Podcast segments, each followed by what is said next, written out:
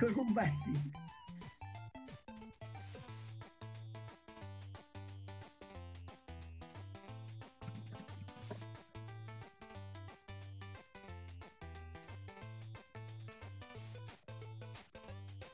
Ya.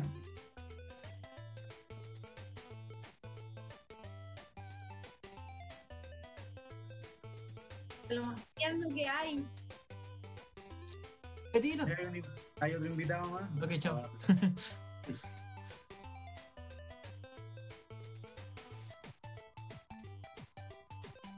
¿Un juego de mesa? Oh, no, cacho. Es muy bacán. Oye, ¿todos esos son tuyos? Oh, weón. Acuérdate que el, jueves el jueves voy a ir a Serena, weón. La verdad que te había dicho. Sí, weón, hace rato no Oh, ¿qué onda? ¿Es como los cristianos? Oh.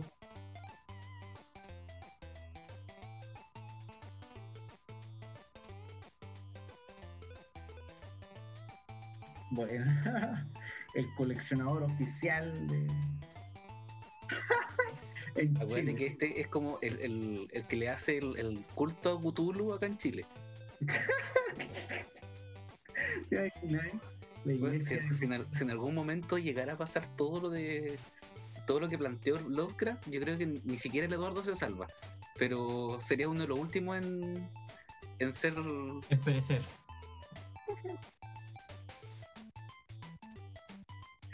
¿De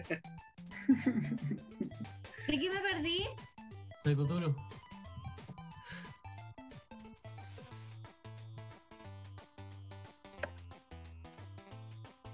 Genial. Un sorteo de los. ¿no?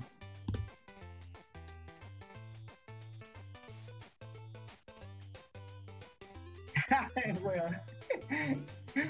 es- es yo cacho que es capaz de crearse cuenta en Instagram weón, solamente para, Oh, te imaginas, ¿eh? para concursar.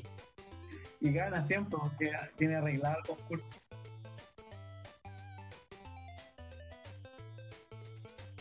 Sí.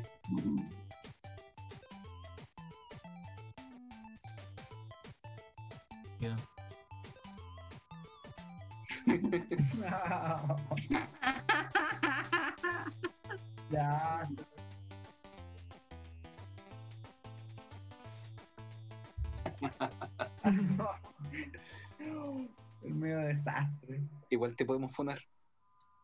Siempre. De hecho, ya tiene una funa conmigo. Sí, porque, ¿cómo fue que digo Sama? Por favor, recuérdame que con quién me comparó, por favor. Con una escoba. Dijo, dijo que dijo que estaba La semana- a funcionar bien como una escoba nueva. Eh, prácticamente dijo Sí. eso. Sí. It's true.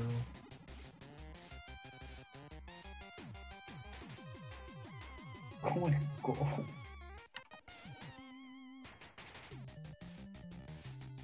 Wow.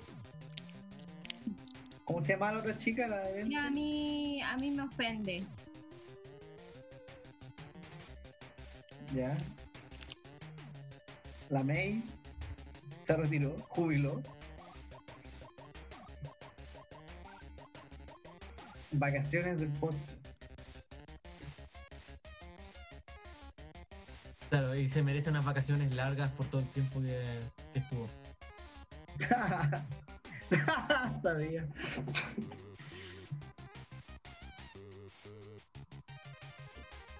Pero Eduardo, la gente va y viene. el- las concurrencias son fluidas. Podcast es permanente. El- Aquí tenía una amiga fiel, pero prefirió ofenderme. Estar Ama, bebiendo todo una- el día. Oh, oye, esto era. íbamos a hablar de Marvel versus DC o de la? Cuéntale leyenda que Ah, sí. ya.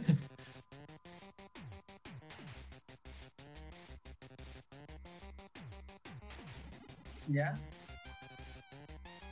Sí, sí.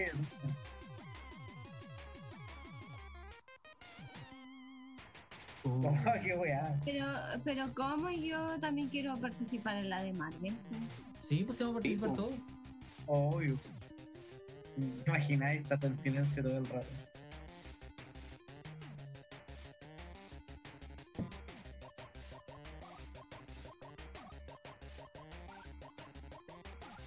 Yo eh, quisiera pedir si, si en la sección de noticias puedo dar dos noticias express muy breves. Sí, pues. Bueno, me, me, gusta, yo, me gustaría cada vez que vengo como dar noticias sobre cosas de videojuegos, porque ese es como mi tema de expertise. No Nos encanta tu motivación, JP. Ah, Después Estamos todos, sí. de acuerdo en eso. Te a cobrar por ese espacio gracias, yo gracias, yo a mí me gusta, me gustó mucho venir aquí, me gustaría seguir viniendo porque me gustó mucho. Si que usted, si ustedes eh, lo permiten, claro.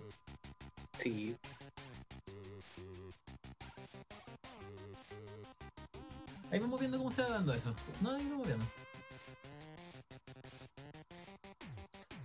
Ah, ahí vamos viendo. Yo creo que puedo hacerme un tiempo, pero ahí vamos cachando qué onda. Lo Oye, que, ¿desde tengo, cuándo lo otro que lo- tengo que hacer. eh, sí, dime. No, hable más, hablando. Entre más hacer- seamos, más podemos rotar. Claro. Eh, buen, buen punto. Eh, al lo final a que decir- termina siendo permanente es el Eduardo, porque él es el que maneja el, el stream. Sí. El streamer de él, de hecho. Eh, sí, lo que iba a decir es que igual Ha En el- cagado Ori, el protagonista. Ah. es el rincón tuyo después de todo. Oye, Juan Pablo tiene que decir hace rato y no lo dejan. No, es una cosa chiquitita que eh, en algún momento también quería hacer el- lo- la- los diseños para stream. No sé exactamente lo que quieres que haga, pero me gustaría hacerlo.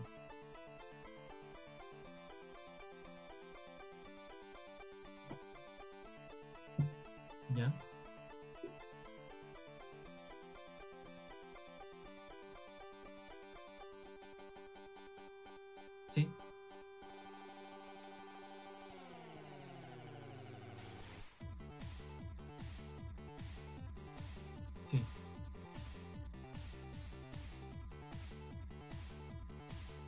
Eh, ok. Pero es bueno tenerlos. Pero Eduardo, hay mucha gente que tiene eh, Prime, eh, Prime Gaming y toda la cosa, y hay gente que regala esas suscripciones por, por lo mismo. Claro.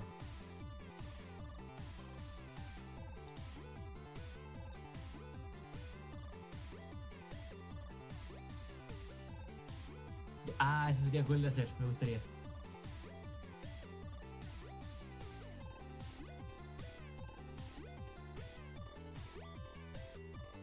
Sí, Sí, se agradece mucho. igual me, Cata. conver- e igual me comparo con una escoba. Wow. Pero se agradece la- la- el apañamiento. Olvida mi nombre, olvida mi nombre y me compara con una escoba. Eso es lo que tienes por, por ser la más apañadora, sí. Sí.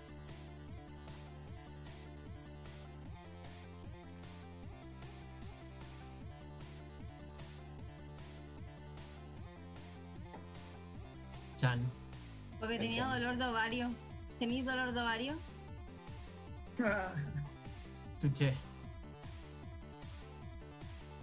Mira, yo, yo que tú, Eduardo, voy cerca de una mesa, sa- salta lo más alto posible y trata de caer con tus testículos. Para que sientas el dolor que tal vez estabas sintiendo la, la cara. Yo creo para, ¿Qué para que que puedas es eso con empatizar 20.000 con lo que estaba sintiendo ella.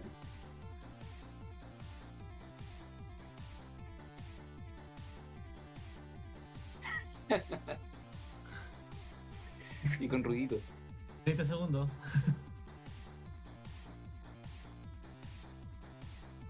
Sí, bueno, pues yo estoy viendo el stream, así que hay un poco de delay, así que probablemente ya, ya habremos empezado. Ah, ahí. ok. 13 segundos. Ya, yo quiero Ya, entonces vamos a empezar, ya, ya. Pongan su cara de, mejor cara de... de. Oye, ahí es un ataque de risa. Voy a ser consciente de y me voy a dar un ataque de risa.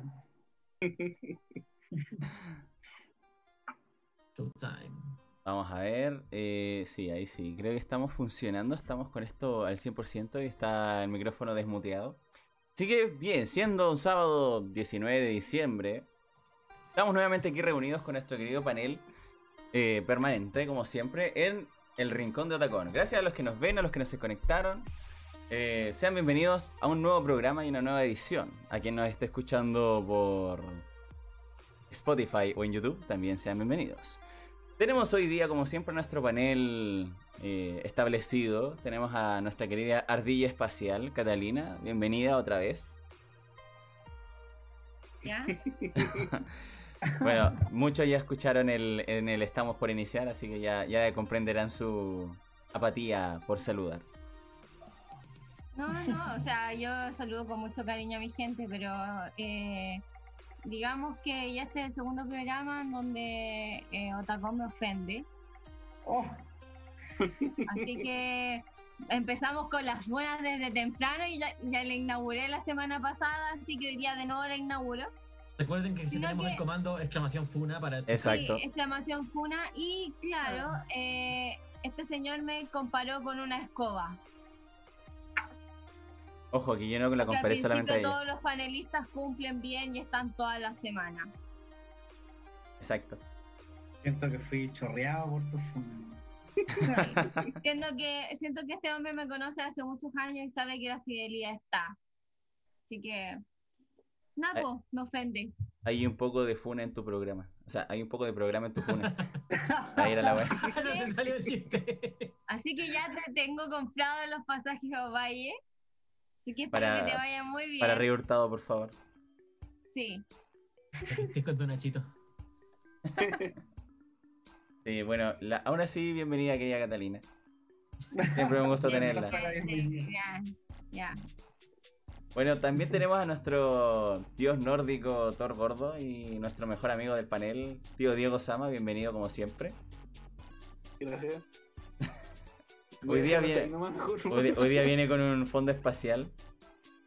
Así que todos los días va innovando. Si no es el peinado, innova el fondo. El fondo espacial es digno de un, de un dios nórdico espacial. Sí, por supuesto. Siempre disponible, está bien, está bien. También tenemos a nuestro querido panelista invitado que viene desde la semana pasada para darle continuidad a la temática. Nuestro querido Juan Pablo Castillo.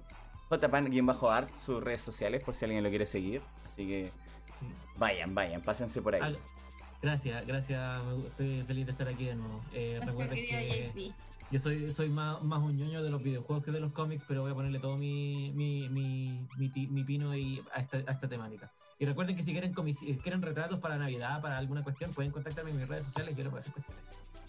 Maravilloso. Muy bien. También, bueno, cabe recordar que igual también vamos a hablar de duelo de franquicias, pero también podemos pasar por los cómics. En los cómics también hay un gran debate entre Marvel y DC, entre los tipos de juegos, así que es destacable también. Y también tenemos a nuestro invitado ahí un poco más oscuro, como el señor Batman, nuestro querido nuestro querido Jerry, Bane Jerrytarian, Bane.Jerrytarian también tenemos su red social ahí, así que bienvenido querido Jerry, una vez más a este panel. No, gracias por invitarme de nuevo. Es siempre un, un placer. Y Me parece. que de la rutina.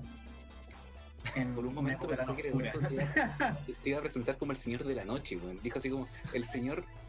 Oscuro. Estaba hablando de la oscuridad, así que era como que todo calza. oscuro. Créeme, créeme que por un momento lo pensé en decirle el señor de la noche, pero creo que eso me conllevaría una funa más y una funa más me hace desaparecer definitivamente. Así que no es muy conveniente. Se desvanece así Sí. blanco la pantalla. Está no snap. Estamos acumulando. Sí, bueno, al igual que Sheldon, tenemos strikes, querida Catalina, así que creo que voy como en el segundo sí, strike. Llevas dos strikes. Sí. Se borran cada año y queda poco para año nuevo, así que Sí, si no vas a tener que hacer las clases para que te borren los strikes. eh, quedando tan poco para año nuevo, no sé si me convenga porque queda tan poco que no creo que exista un tercer strike. Creo. Solo creo, así que ahí vamos. Amigo, amigo, usted, usted vive en la funa con la cata, así que lo más probable es que sí.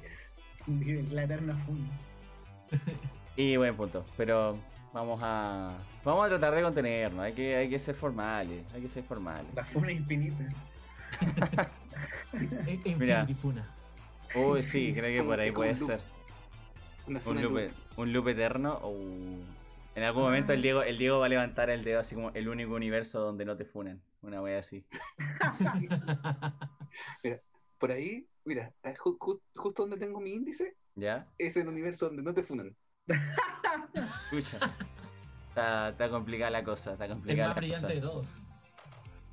Mira, no había visto, no había visto ese detalle, pero sí, sí, es verdad.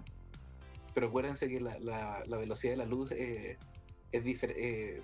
nos explica otra Ya, cosa. no te pongas. No, no, es el más brillante de todos.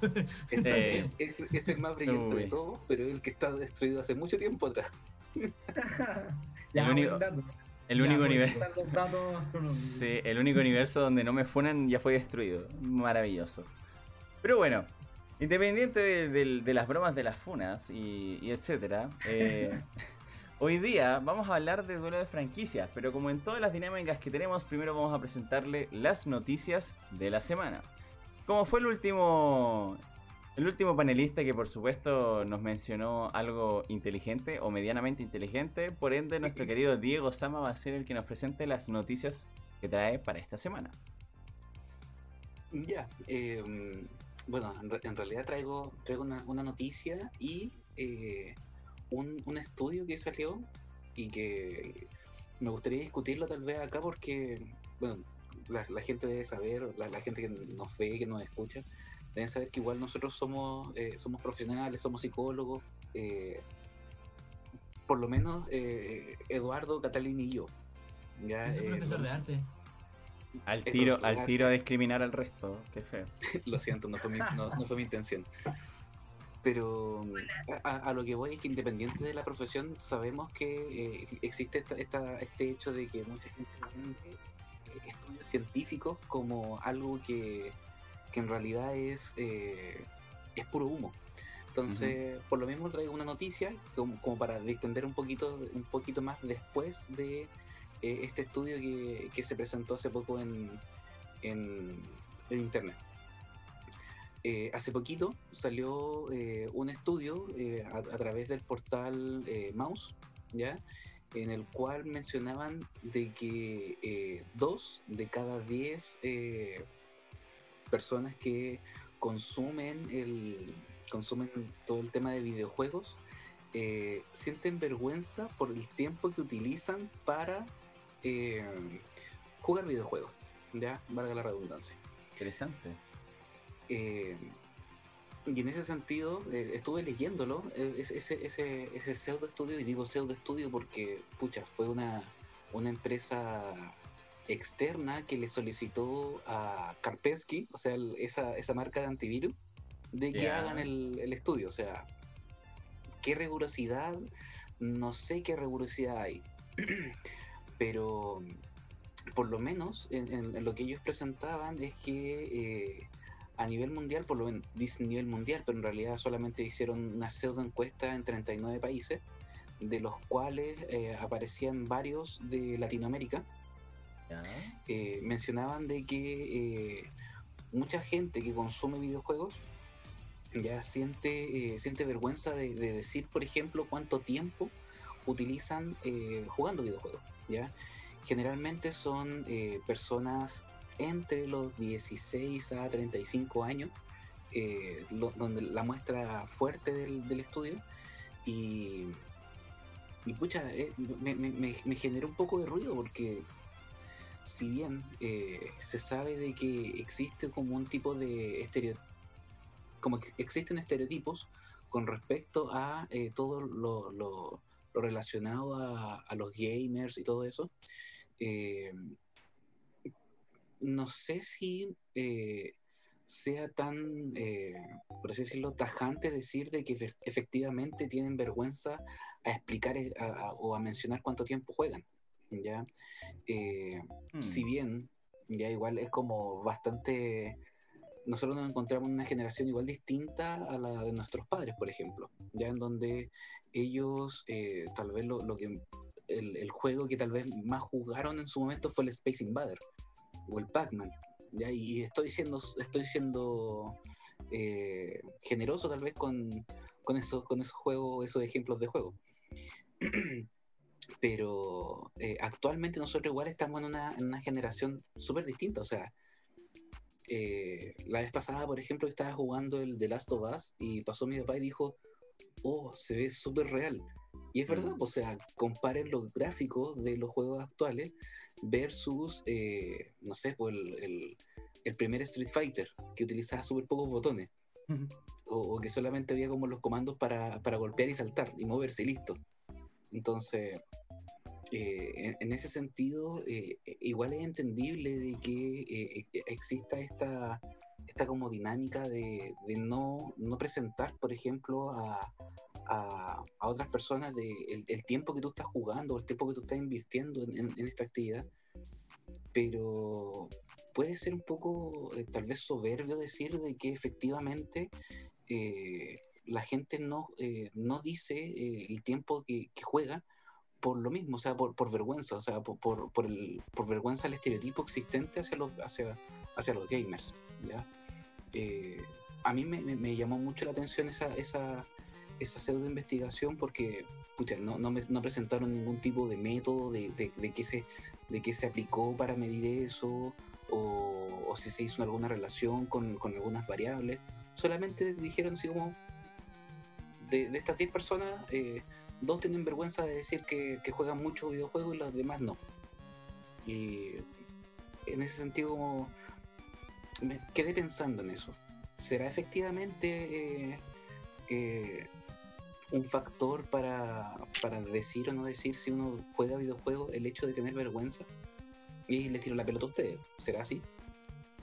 Ah, sí, no, yo, yo pienso que que puede haber un factor de vergüenza en algunas personas, sobre todo cuando se conecta el tema de videojuegos con la improductividad. Entonces ahí, por ahí entra el prejuicio. Cuando no es así, pues es algo que, bueno, depende de cada caso, pero algo Deshabilidad social. claro, y ocupáis en tus tiempos de ocio. Uh, es que igual depende del contexto también, porque concuerdo con, con lo que dijiste, Diego. No, no, sé si tenga tanta validez el estudio, en el sentido de que claramente en ciertos contextos va a ser vergonzoso mencionar cuántas horas pasas frente a una pantalla jugando. ¿Por qué? Eh, ahora, por ejemplo, si estás en una conversación de, de amistades relativamente cercanas, eh, claramente tú lo que tú lo que haces es decir, ah, mira, yo paso jugando tantas horas, y es que tengo que pasarme este juego. Y obviamente la aceptación social que vas a recibir va a ser totalmente distinta de que cuando tú estás en un contexto donde no conoces a nadie y tú como individuo lo que quieres es una cierta deseabilidad social. Quieres adaptarte al grupo. Entonces, por ende, en este, en este grupito, tú no vas a estar demostrando que vas a ser un nerd o geek que pasa jugando. Tú lo que quieres demostrar es que esencialmente tú puedes desenvolverte correctamente, entre comillas. Y ahora, si lo comparas, por ejemplo, con, el, con lo de los papás, eh, es súper complicado porque como tú bien dijiste, la diferencia de, épocas y de tecnologías es totalmente distinta. Yo creo que los papás tienden a ser como un poco tajantes en ese sentido porque antes no se difundía tanto el tema de los videojuegos, pero cuando salieron en su momento, habían igual torneos, había muchos niños que pasaban mucho tiempo frente a las computadoras y mucho más que ahora porque los niveles requerían un conocimiento mayor de los patrones de comportamiento de la máquina. Ahora, si bien existe un cierto eh, funcionamiento, no necesitas tanto patrón para avanzar, por ejemplo, en el God of War o, en otro juego. O sea, hay algunos que sí lo mantienen. Por ejemplo, no sé, los Dark Souls necesitas conocer el patrón de un, de un jefe para poder sobrevivir.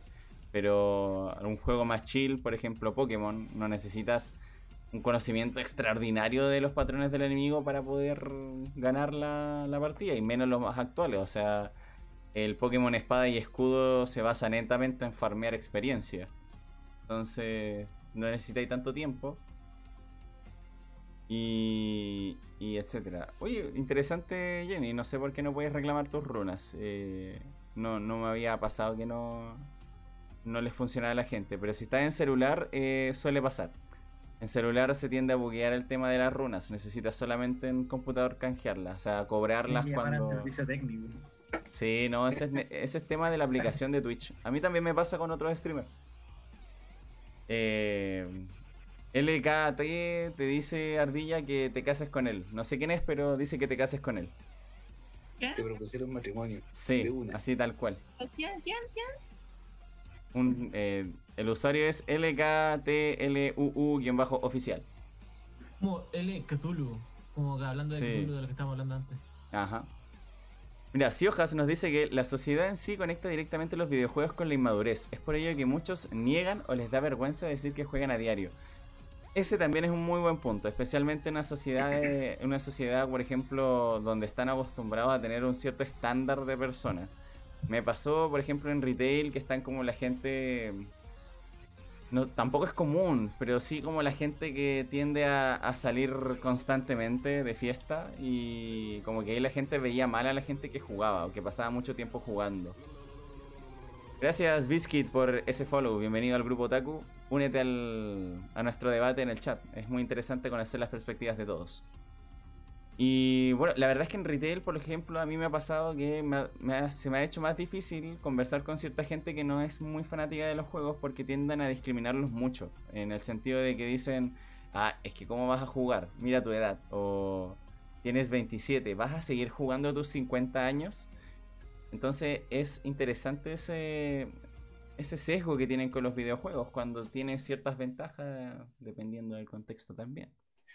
De hecho, algo que me, también me llamó la atención en, en este pseudo estudio es que, eh, pucha, si, si bien existía este, esta como pseudo, este pseudo sesgo por parte de, eh, no sé, pues desde esta mirada adultocéntrica de los papás hacia los hijos que están jugando, eh, algo que es sorprendente es que los padres, bueno, lo, lo que presentaba este estudio es que si los padres se, se- a ver, eh, están inmersos en el mundo del vi- de los videojuegos que juegan sus hijos, existe menos esta sensación de vergüenza de decir estoy pasando tanto tiempo jugando o no. ¿Ya? Y hacían la comparación entre distintos países. Uno de los países en donde más existía esta pseudo vergüenza era. Brasil, ya. Eh, Interesante. Otro país que era Argentina, ¿ya? Y el país que es donde había más eh, esta, este, este, esta descripción de vergüenza era en Perú. Eh, y ahí ha- ha- hacíamos la, la diferenciación de que acá en Chile, si bien estamos como en un, ter- en un cuarto, quinto lugar de, de- de- esta lista de, de países eh, latinoamericanos, eh, Chile ah, eh, tenía el, el el primer lugar en lo que era apoyo de los padres hacia, hacia sus hijos. O sea, eh, había mayor comprensión ah, con, con respecto al, al- al jugar videojuegos por parte de los padres en Chile que en otros países. Me parece completamente interesante ese- esa parte del estudio, weón. Porque yo trabajando en colegio, de los papás que he atendido, todos se quejan que su hijo juega mucho. No lo dicen con orgullo, es como con vergüenza. Los que he atendido yo. Y por eso me parece... Claro, de hecho, básicamente sí. En algunos casos eh, me tocó atender una familia que era más religiosa y claro, ellos decían que su hijo era como una desgracia para la familia porque pasaba más tiempo en eso que cumpliendo como su- sus labores, por así decirlo, eclesiásticas. Entonces, igual, eh, no sé, igual también depende como el sector también, yo creo. Por ejemplo, en Perú, de los amigos que conozco de Perú, son algunos como muy eh, apegados como a más a la cultura de ellos. Entonces como que rechazan un poco lo externo en algunos casos. Igual no sé qué tan así será. Entonces es interesante eso. Me sorprende lo de Chile, reitero, pero supongo que también depende por la difusión o la cantidad de difusión que hay de los juegos también acá en Chile. Independiente como que cuesten mucho y que tengan una cero conciencia de juegos para los papás, pero supongo que de a poco va a ir cambiando la sociedad, supongo. Esperemos. Es, es difícil decir eso, pero, Mm. o sea, es nuestra esperanza, por supuesto, pero la realidad de las cosas es que si es cierto este, este estudio, lo que, lo que arroja, los datos que arroja, entonces, em, o sea, eh, hay una cosa como de sociedad que, a pesar de que Mm. hemos avanzado mucho en cuanto a la cultura de los videojuegos, eh, sigue habiendo como este estigma o estereotipo de que son, no sé, un demonio o, o algo así, pero, pero al fin y al cabo son una entretención eh, que, puede, que, es, que es nada más que eso, digamos, o sea, es una entretención. I mean, no, no quiero decir que los videojuegos sean solo una entretención, pero en, en el contexto de qué es lo que hace uno con su tiempo libre, no es distinto a, no sé, Mm. pues si uno hace cualquier otra cosa eh, para entretenerse, al final es, es tu tiempo libre y no estás como queriendo a nadie, y mucho menos a ti mismo, ¿cachai? Eh, entonces, no sé, eh, di- eh, nuestra esperanza, como digo, es que, es que la cosa siga cambiando y se siga desarrollando, y que se siga viendo más una cosa de que son son los videojuegos una entretención nomás y no por eso van a ser como más dañinas que otras entretenciones. Claro, o sea, es que igual también por eso como que también yo creo que la gente tiende como a... De partida, como tú dices, los satanizan en el sentido de que a veces como que asocian inmediatamente aunque tú, que tú juegues un poco de videojuegos con que ya está, eres adicto. Entonces ahí también cae mucho en la difusión que se le da a ciertas personas que desinforman eh, sobre el medio, como esta educadora, educadora de párvulo que salió muchas veces hablando por ahí en, en Mega Noticias, en estos matinales por aquí, por allá de Chile, que también tiene como mucho, muchas ponencias a nivel latinoamericano respecto a por qué los niños no deben jugar videojuegos. Entonces, ese tipo de desinformación es claramente un factor relevante también en, que la gente satanice los juegos. Buenas noches, Tintín, bienvenido.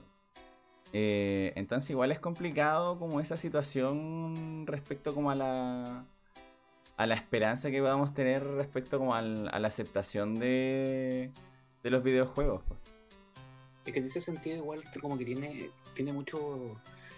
Yo creo que un- un- uno de los factores como eh, tal vez como pilar de todo esto es lo que mencionaba recién el Jerry, de que es eh, esta, es- esto de, de equiparar o, o- o- relacionar los dos conceptos de videojuegos y productividad.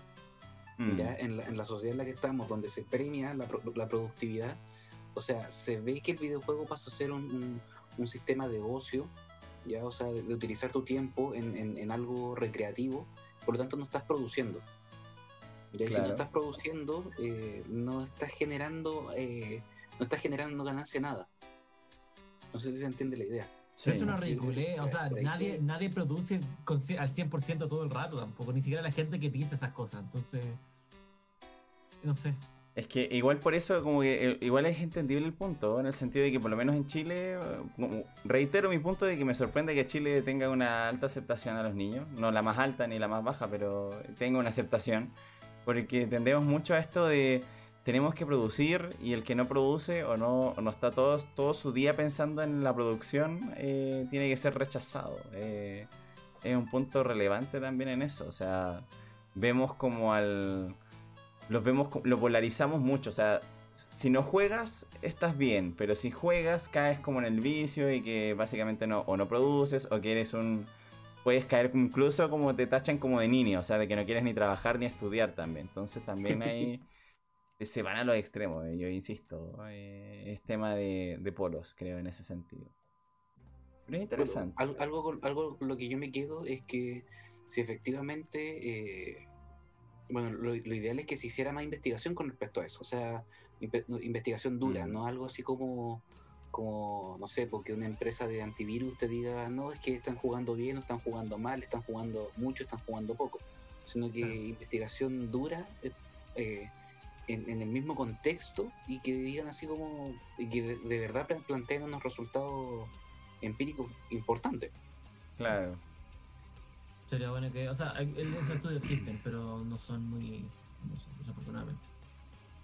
Eso es como parte de, de- de- de lo que les traía así como para, para discutir un poquito eh, iniciando esto.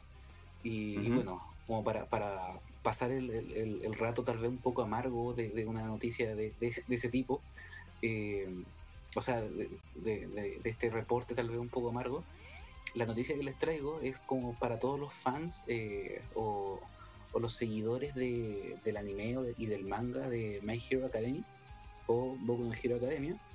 Eh, el día de hoy se eh, en la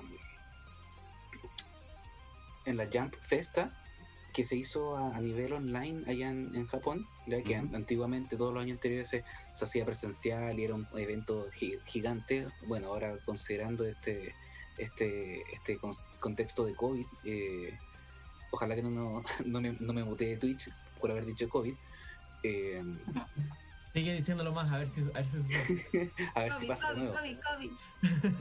En este Eh, momento un equipo SWAT entró a mi casa. Muchas gracias. Suelo, suelo, suelo. Está- Nos están apuntando con el láser. Exacto. Un saludo Ya, para eh, los pentágonos.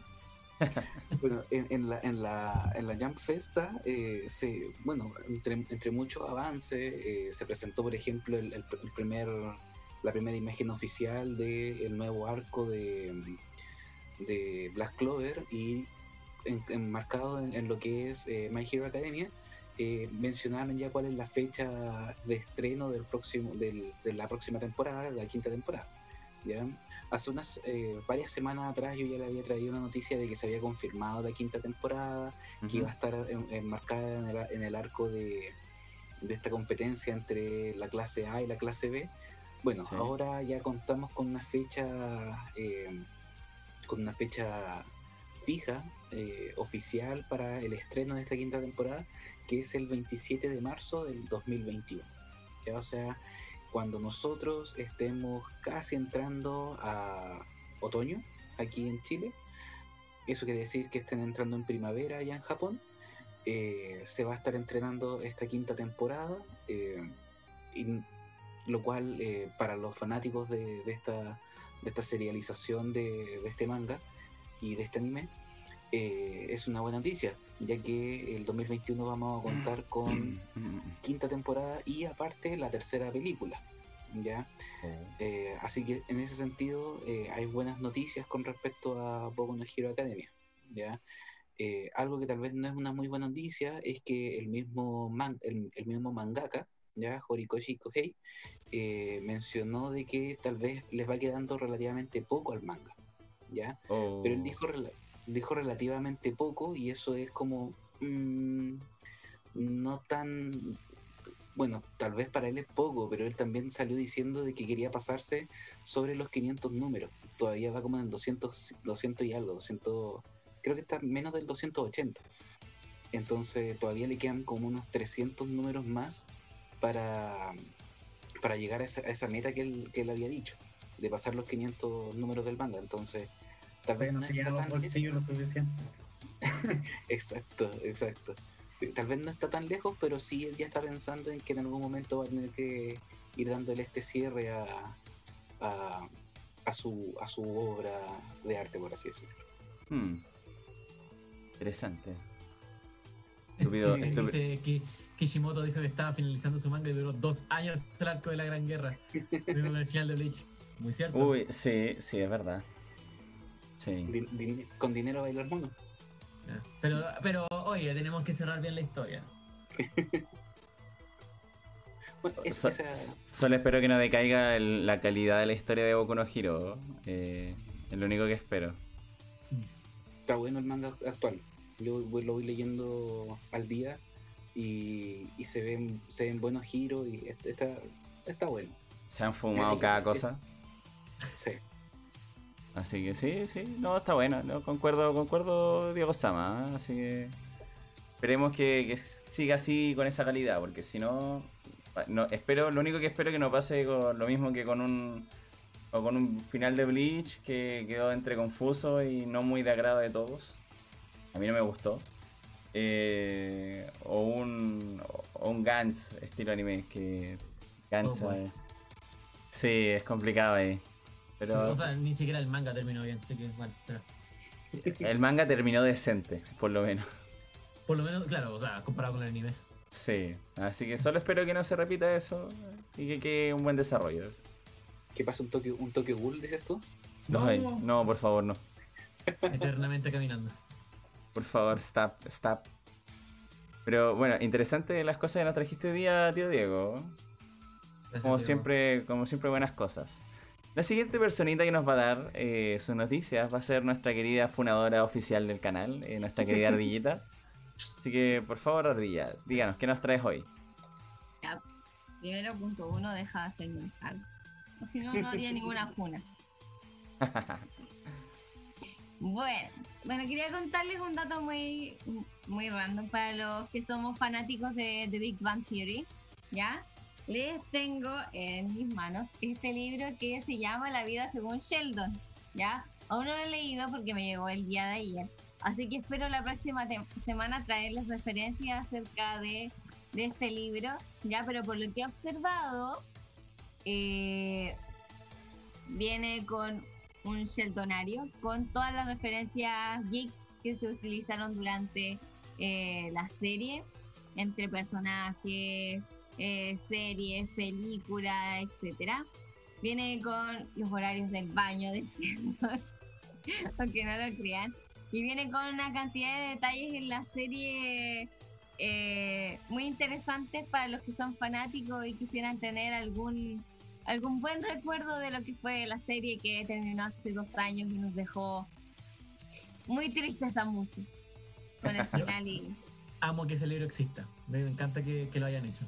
Sí, está bastante bueno. Sí, sí, este libro lo escribió Tony de la Torre, por lo que estuve investigando acerca del, del sujeto, él es un crítico de series, y bueno, que escribe acerca de series de, de culto que ha visto, etcétera, y, y empieza a hacer críticas, y obviamente que decidió escribir un libro acerca del tan eh, especial y mítico Sheldon Cooper de, de mi querida serie de Big Bang Theory, así que la otra semana les voy a andar trayendo noticias de cómo ha ido con esta lectura, porque probablemente este libro muera en dos días. En nada. Lo, lo pintaste como un Pokémon legendario. Le doy como 6 horas, no más que eso. Sí. Este incluso viene con las instrucciones para jugar piedra, papel y tijera lagarto Spock. Excelente. Eh, Voy a inaugurar ese juego, ¿ah? Hablando de querida, cosas de Sheldon, querida, sí, eh, querida Cata, sí. nuestro querido Tintín. Continuando con la temática de Big Bang, Tintín ha canjeado un Basinga, querida Catalina. Así que haz lo tuyo. ¿A quién? ¿A quién? Pero un Basinga, la- like Sheldon o like Ardilla. La cardilla, yo creo, ¿no? Buena pregunta. Tintín, respóndenos en el chat. ¿Quieres un Sheldon como, como, o sea, ¿quieres un Basinga como Sheldon o como Ardilla? ¿Eres un Sheldon como Basinga? También puede ser. Bueno, como la ardilla, Ya. por favor, proceda, querida ardilla. ¡Basinga! Muy bien. el mío sí. es mucho más alegre, mucho más eufórico. Muy bien, muy bien. El like Sheldon hubiera sido así como Basinga. Claro, ¿Cuándo Sheldon ha sido eufórico? Mm, Claro. Bueno, fue, fue un Basinga doble de regalo, así que está bien, está bien. Regalaste un basinga. Sí. Sí, regalé un Basinga, pero like Sheldon. Para que lo vayan conociendo, así que van sabiendo las dos. las dos posibilidades, las dos modalidades. ¿Ya? Me parece, me parece. Continúa con Mi tu temática. segunda, mi segunda noticia ya es para los fanáticos de Pokémon Go, ¿ya? Que es eh, un juego que ha venido, ya lleva cinco años, ¿ya? De vigencia y aún tiene sus adeptos y sus fanáticos. Así que eh, la noticia la trae desde Niantic, obviamente. Eh, el su- y les voy a hablar del super evento que va a haber eh, de Pokémon Tour de la región Kanto. Mm. ¿De qué quiero decir con esto? Que van a estar los 151 Pokémon de la primera temporada, incluyendo los regionales, que son los que les faltan a la mayoría, los que le faltan a la ardilla, por ejemplo. ya, y este evento va a ser el día 20 de febrero, desde las 9 de la mañana a las 9 de la noche. Así que vamos a tener un día completo, 12 horas, para hacer mierda a Pokémon Go. Así que hay que descargarlo para- si es que todavía lo tiene desactivado para que empiece a juntar las pokebolas porque las va a necesitar ya esto todo para celebre- celebrar como les decía el quinto aniversario y además eh, por la módica suma de 12 dólares trae ciertos beneficios para este día ya y también asegura las entradas a los dos Community Day que van a ser en enero y en febrero. El 16 de enero es el Community de eh, enero y el 7 de febrero va a ser el segundo Community. Pero este evento eh, masivo que le estoy diciendo yo eh, es el 20 de febrero para que si es que está interesado, lo claro. Maravilloso. Y van a estar todos los Pokémones de la región Kanto en sus versiones normales y las versiones Shiny. Excelente. ¿Han dicho algo sobre las versiones eh, Alola o Galar de los, de los Pokémon de canto? I don't know. Algunas, algunas ya tienen rato. Sí, y algunos ya, ya tienen sus shinies activos, JP. Bueno, ya. yo Yo, tengo yo hace rato que no sé nada de. Pokémon Go, así que Alola. no se pregunta. ¿Ah? Que, que yo No, tengo un que- miedo Shiny a Lola. Bueno. Hay varios. Ustedes no sé si salieron. es que no sé, yo, yo igual he sido fanática de Pokémon desde que soy chica, entonces al momento de que salió este juego, eh, mi objetivo era capturar a todos los de la región Kanto, entonces por eso este, este super evento es, es ideal para mí. Ah, ¿qué hay de los yo- legendarios? Sí, no sé si tal vez van a aparecer, no lo sé. Ya. pero Ojalá. solamente región Kanto. Y eh, nada, pues como les comentaba yo día, una vez un community con los tres principales de la primera temporada Mm. Y el, y el para conseguir el Dragonite, el Charizard y todo, yo me acuerdo que ese día estuve jugando todo el día. Así que probablemente el día 20 de febrero esté ahí en el centro. Excelente. Maravilloso, maravilloso. Excelente. Claro. Para los jugadores en Serena, vayan al parque japonés o al parque Pedro. Best Sí, Spawn. Oye, qué Best bonito ir a En la plaza de armas. Eh, sí, el, Rinde. Igual, si no quiere pagar la entrada, acuérdese que las pokeparadas las ustedes las puede tomar desde el costado, por donde está la plaza donde bailan los otaku, ¿cierto? Si no tiene, si no quiere Se entrar, llama- puede pasar Se llama Plaza Gabriela Mistral La Ardilla. Ah, Sí. ya, muy bien. Esa es por esa misma plaza. No le, no le, di- no le diga el- la plaza donde bailan los otaku. Por favor. Wow. Pero, pero sí es mundialmente conocida por eso, ya, qué onda, va. La plaza de los coreanos. Hay una, Ahora se los una coreanos. pileta Sí, con del, Naruto. del K-pop. Yo he bailado K-pop, así que no, no me da, no me da vergüenza. Oye, No, esa plaza ahora va a ser la plaza de los que hacen calistenia ardilla. Ahora pusieron barra. Va a ser más mamadísimo ahí en la plaza. Por La plaza favor. de los mamadísimos, me gusta. Como que, como que ahí se le pone la espalda así, weón. Sí. Mi idea, bueno, bueno, en realidad, en realidad el, com- el comentario lo voy a hacer desde el desconocimiento. Todas las ciudades tienen plazas a- así como tan eh, Icónicas. icónicas. Por ejemplo, acá tenemos la. Yo de verdad me, me sorprendí de que está la Plaza Cohete en Coquimbo y aquí en Serena Sí. está la Plaza Los Gorriados. Entonces, Ah, sí. como. Sí, sí. ¿Verdad? Eh. Historias de universidad. ¿Sería ropa del día? Puede ser, estimado. Aquí en Santiago también hay muchas plazas, muchas, muchas plazas extrañas. Y Sí. finalmente les Ah, en traigo otro dato. ah, como para como para terminar mi sección de noticias. ah, que fueron como muy random, no, no hay mucho que discutir ahí, son como datos friki. Ya, eh, para los fanáticos también de los Funko Pops, para los coleccionistas, ¿cierto? Eh, salió el Funko que faltaba. Es una versión del gran Stan Lee. Y ahí tiene su tributo por su participación en el pequeño cameo que tiene en Endgame, ¿cierto? En esta Mm. escena donde eh, Stark y Capitán América viajan hacia el pasado a conseguir las cápsulas Finn, ¿verdad? Y aparece Stan Lee en un auto con una muchacha, ¿cierto?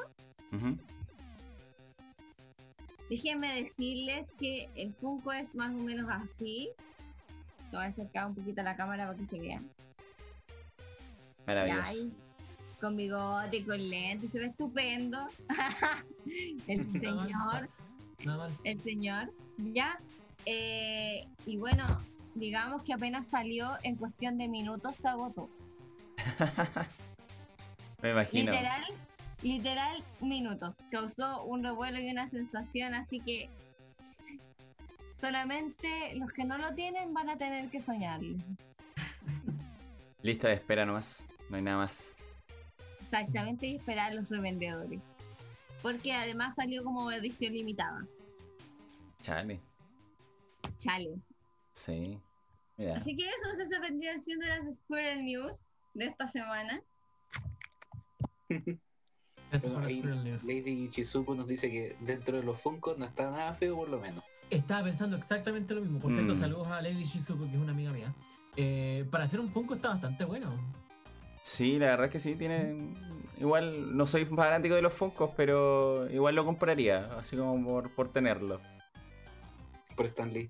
Sí. Es, pa- es para Sí, Stanley, bueno. o sea, se, Sí. se justifica solo. Mira, yo, tam- Mm. yo tampoco soy muy fanática, de hecho mi hermano es fanático de los Funko Pop y tiene muchísimo, pero yo tengo uno solo. Adivinen de quién es. Iron Man. Exactamente, tengo uno de Iron Man. Pero es el único que tengo. A todo esto, hoy día, como es duelo de franquicias, yo vine uniformada. Ah, muy bien. Ya, Se, eso- se nota que, que eres partidaria de Bruce Wayne. Por supuesto.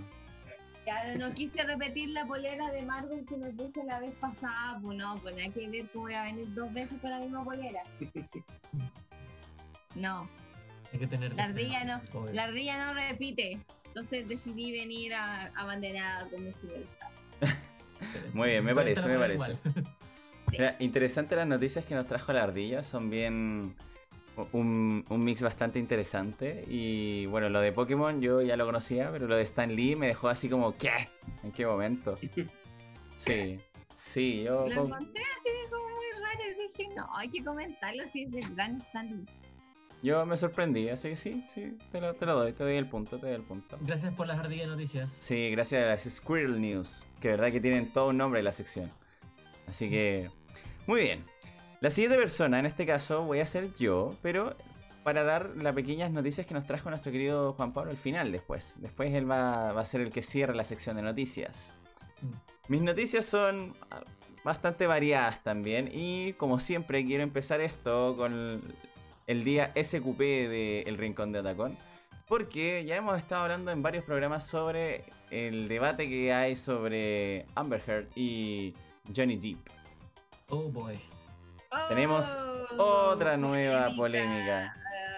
Nuestro querido... ¿Qué, qué hicieron ahora? Nuestra querida franquicia Disney habría bloqueado el regreso de Johnny Depp en Piratas del Caribe. Personalmente, yo obviamente ya mm, creo que voy a dejar de ver la, la saga de, de Piratas del Caribe porque personalmente yo lo veía solamente por Jack Sparrow. Con Jack Sparrow. Que anda el rumor de que, el, que Zac Efron va a ser como la precuela de Jack Sparrow. Sí, sí, está ese rumor. Y puta, yo lo único que lo único que se me viene a la mente es a Zac Efron cantando Wildcats, así que no, no, no, no sé, no, no, me- no me tinca como Jack Sparrow. Oh, qué Me wea, cae- van a- me cae bien el dejar de actor. hacer- van a dejar de hacer el Jack Sparrow de Johnny Depp. Exacto. Está No puedo creerlo, weón. Murió de Concuerdo, concuerdo con esos emoticonos, Lady Shizuku. La verdad es que no, no estoy muy de acuerdo con esa noticia. weón. Me, me carga, me carga que hayan sacado a, a Deep de. Ah, Bueno, que nos quedamos con, con el Jack Sparrow de Kingdom Hearts, que sigue siendo Johnny Depp igual. Sí, sí, hasta ahora sí. Está en Kingdom es Hearts, verdad. no lo había visto. Sí. Sí, Sí. están, están dos Kingdom Hearts, creo, el Oh. Jack Sparrow. Sí. Mm, Así es. Así que es un premio de consuelo. Algo es algo. It's something. Pucha, pero sinceramente creo que están siendo demasiado injustos con Deep y están siendo poco neutrales respecto a, a su desempeño. Tanto con él como con Amber Heard. No creo que sea, sea muy bueno. Es tan- esto es tan extraño. O sea, Mm, gra- gracias, sí, sabía. Estaba en el, me recordaba en el 3, pero no, en- no, en- no en el 2. Eh, es tan extraño porque. em, ¿Por qué hay tanta como información, como datos empíricos? O sea, no sé si empíricos, pero sí como datos, como evidencia de que, de que existe como abuso por parte de Heard. eh, y sin embargo están cancelando a. Entonces, o sea, ah, no sé, es tan. No sé. Es injusto y creo que eso- a mi parecer están tratando de ser muy políticamente correctos con respecto a la tendencia actual. Pero igual no sabemos, no sabemos mucho respecto como al, al proceso legal tampoco, porque ciertamente eh, cierran las puertas a la información 100% corroborada. Entonces, quizás las pruebas o evidencias que plantee Deep no son concluyentes y por ende no las toman tanto. O quizás, como ya el caso se difundió tanto, para Deep eh, afecta más porque es el que más se ha visto dentro del ojo del huracán. Quizás por eso también. O no sé, pues quizás, por ejemplo, en el caso de Hurt, no la, no la sacan de algún proyecto porque quizás se vería mal para la prensa. Y eso significa que no se van a arriesgar tampoco a ese movimiento. Hay Nada, tantas. Como que, lo- lo- como que ella, como mucha que, plata dando vueltas. Sí, creo que, sí, yo creo que por ahí va. que lata, que lata como que ella igual tiene como todos como, des- como en sus manos, como que Mm. todo está... Ojo, el guan para la cagada. Qué paja, weón, qué paja. Sí. Lamentablemente sí, pero bueno, es el gusto de traer el- la polémica SQP de la semana. Muy bien, como muchos sabrán, mis- eh, Twitch actualmente está cambiando su, su directriz respecto a, la, a lo que serían las normativas para la comunidad streamer. Eh, hace no mucho tiempo tuvimos un poco el cambio de código de vestimenta para nosotros los presentadores. Y ese código de vestimenta bueno, va a ser muy difícil para la gente que estaba a favor de los pro simps, aquellas chicas streamers que se vestían con escote o aquellos streamers masculinos que entraban a los streams sin polera y mostraban sus pectorales estilo yoyos. Eh, todo eso va a ser eliminado gracias a la nueva código de vestimenta. Pero la noticia más actual es que ahora Twitch va a banear cuando uno utiliza las palabras simp y virgen como un insulto. Para muchos, Oh. simp y bueno, los simp son aquellos que siguen como estas chicas que son más. eh, son como, buscan como la mujer ideal y tienden como a hacer todo por ellas, les donan mucho dinero por ello y etcétera. A Entonces, la gótica culona. baneado Jerry, Jerry Tarin. Pero claro. Exclamación funa. Recuerden que Sí. tenemos el comando. Comando eh, exclamación funa, por favor, para Jerry. Pero mira, la verdad es que sí, eh, en ese sentido a la gente ahora las van a empezar a banear o darle strikes por utilizar la palabra simp o eh, lo que sería virgen cuando lo usan como insulto. Que bueno, están tratando de generar una comunidad netamente más eh, sana, por así decirlo. Pero aún así creo que es súper complicado hacerlo porque también están siendo moralistas en algunos extremos. O sea, por ejemplo, aunque utilices una vez la palabra con SI, como lo que como lo que dijo ahí Tintín arriba, que utilicé la palabra con SI, con S. eh, puedes usarla una vez y aún así, si te cachan, eh, te puedes ir baneado. Entonces, a veces pegan un poco de moralistas también en ese sentido. Por ejemplo, hay stream donde hay chicas que hacen cosplay que obviamente hacen como todo un evento de la comunidad con sus puntos de canal y todo para hacer el cosplay y también pueden ser baneadas solamente por utilizar un cosplay demasiado sugerente. Y hay veces que pasa como las normativas que están surgiendo en TikTok. el cosplay puede no ser sugerente, pero se te ve un poquito del, de, de la, pi- de la pierna, aunque sea, y ya te pueden banear el contenido. Un pixel. Eh, Claro, puede ser un pixel y aún así te, te joden la vida. O sea, es una cosa bastante interesante lo que está tratando de hacer Twitch, la verdad. Quizás para incentivar las suscripciones a OnlyFans. Ah, menos voy a ver más Sería la media con teoría conspirativa. Bueno, sí, ¿Tacón sí. va a ser un OnlyFans?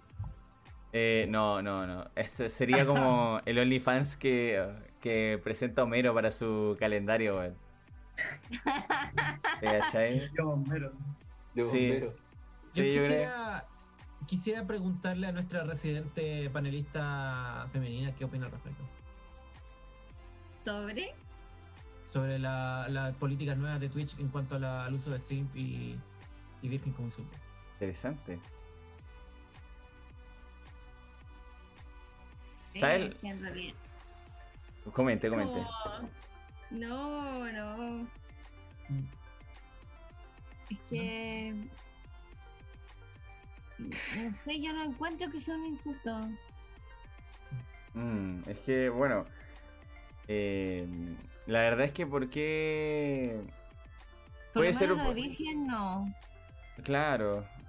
Es que depende también de cómo lo considerís, yo creo. eh, porque, por ejemplo, cuando lo utilizan así como la gente muy hater y te insultan por virgen o por no haber tenido alguna relación afectiva o sexual, como que por ahí, como que por ahí lo toman como insulto. Yo creo que puede ser.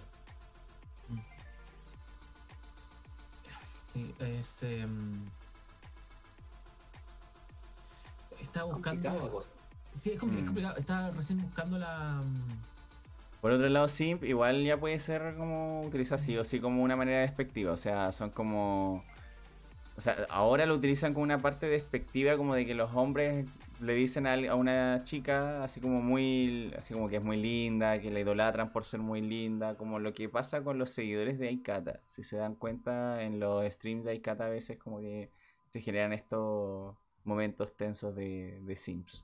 O con estas chicas que son netamente streamer y que utilizaban utilizaban su escote como su marca personal. O sea, es como que la cámara no está apuntando a sus caras, sino que como apuntan directamente como casi al escote solamente. Que claramente atraen como este público que son de gente más... eh, que necesitan como eso, necesitan como ese contenido. Pero supongo que por ahí va el tema como de la, de la complicación de, de las regulaciones. Dulum nos dice generación de cristal. Pero es que sí, sí, la verdad es que puede ser eso. Que Twitch igual trata de buscar como una, una comunidad que sea más sana, donde no se insulten por tonteras, no sé. Lady Chizuku, una cosplay de Twitch, me acuerdo que la banearon por cosplay de Chun-Li. Sí, sí, exactamente por eso mismo. Como que los tipos de cosplay muy sexualizados ya no se permiten. Independiente, que- lo más chistoso es que los personajes de juegos o de series eh, tienden a ser como sexualizados, entonces...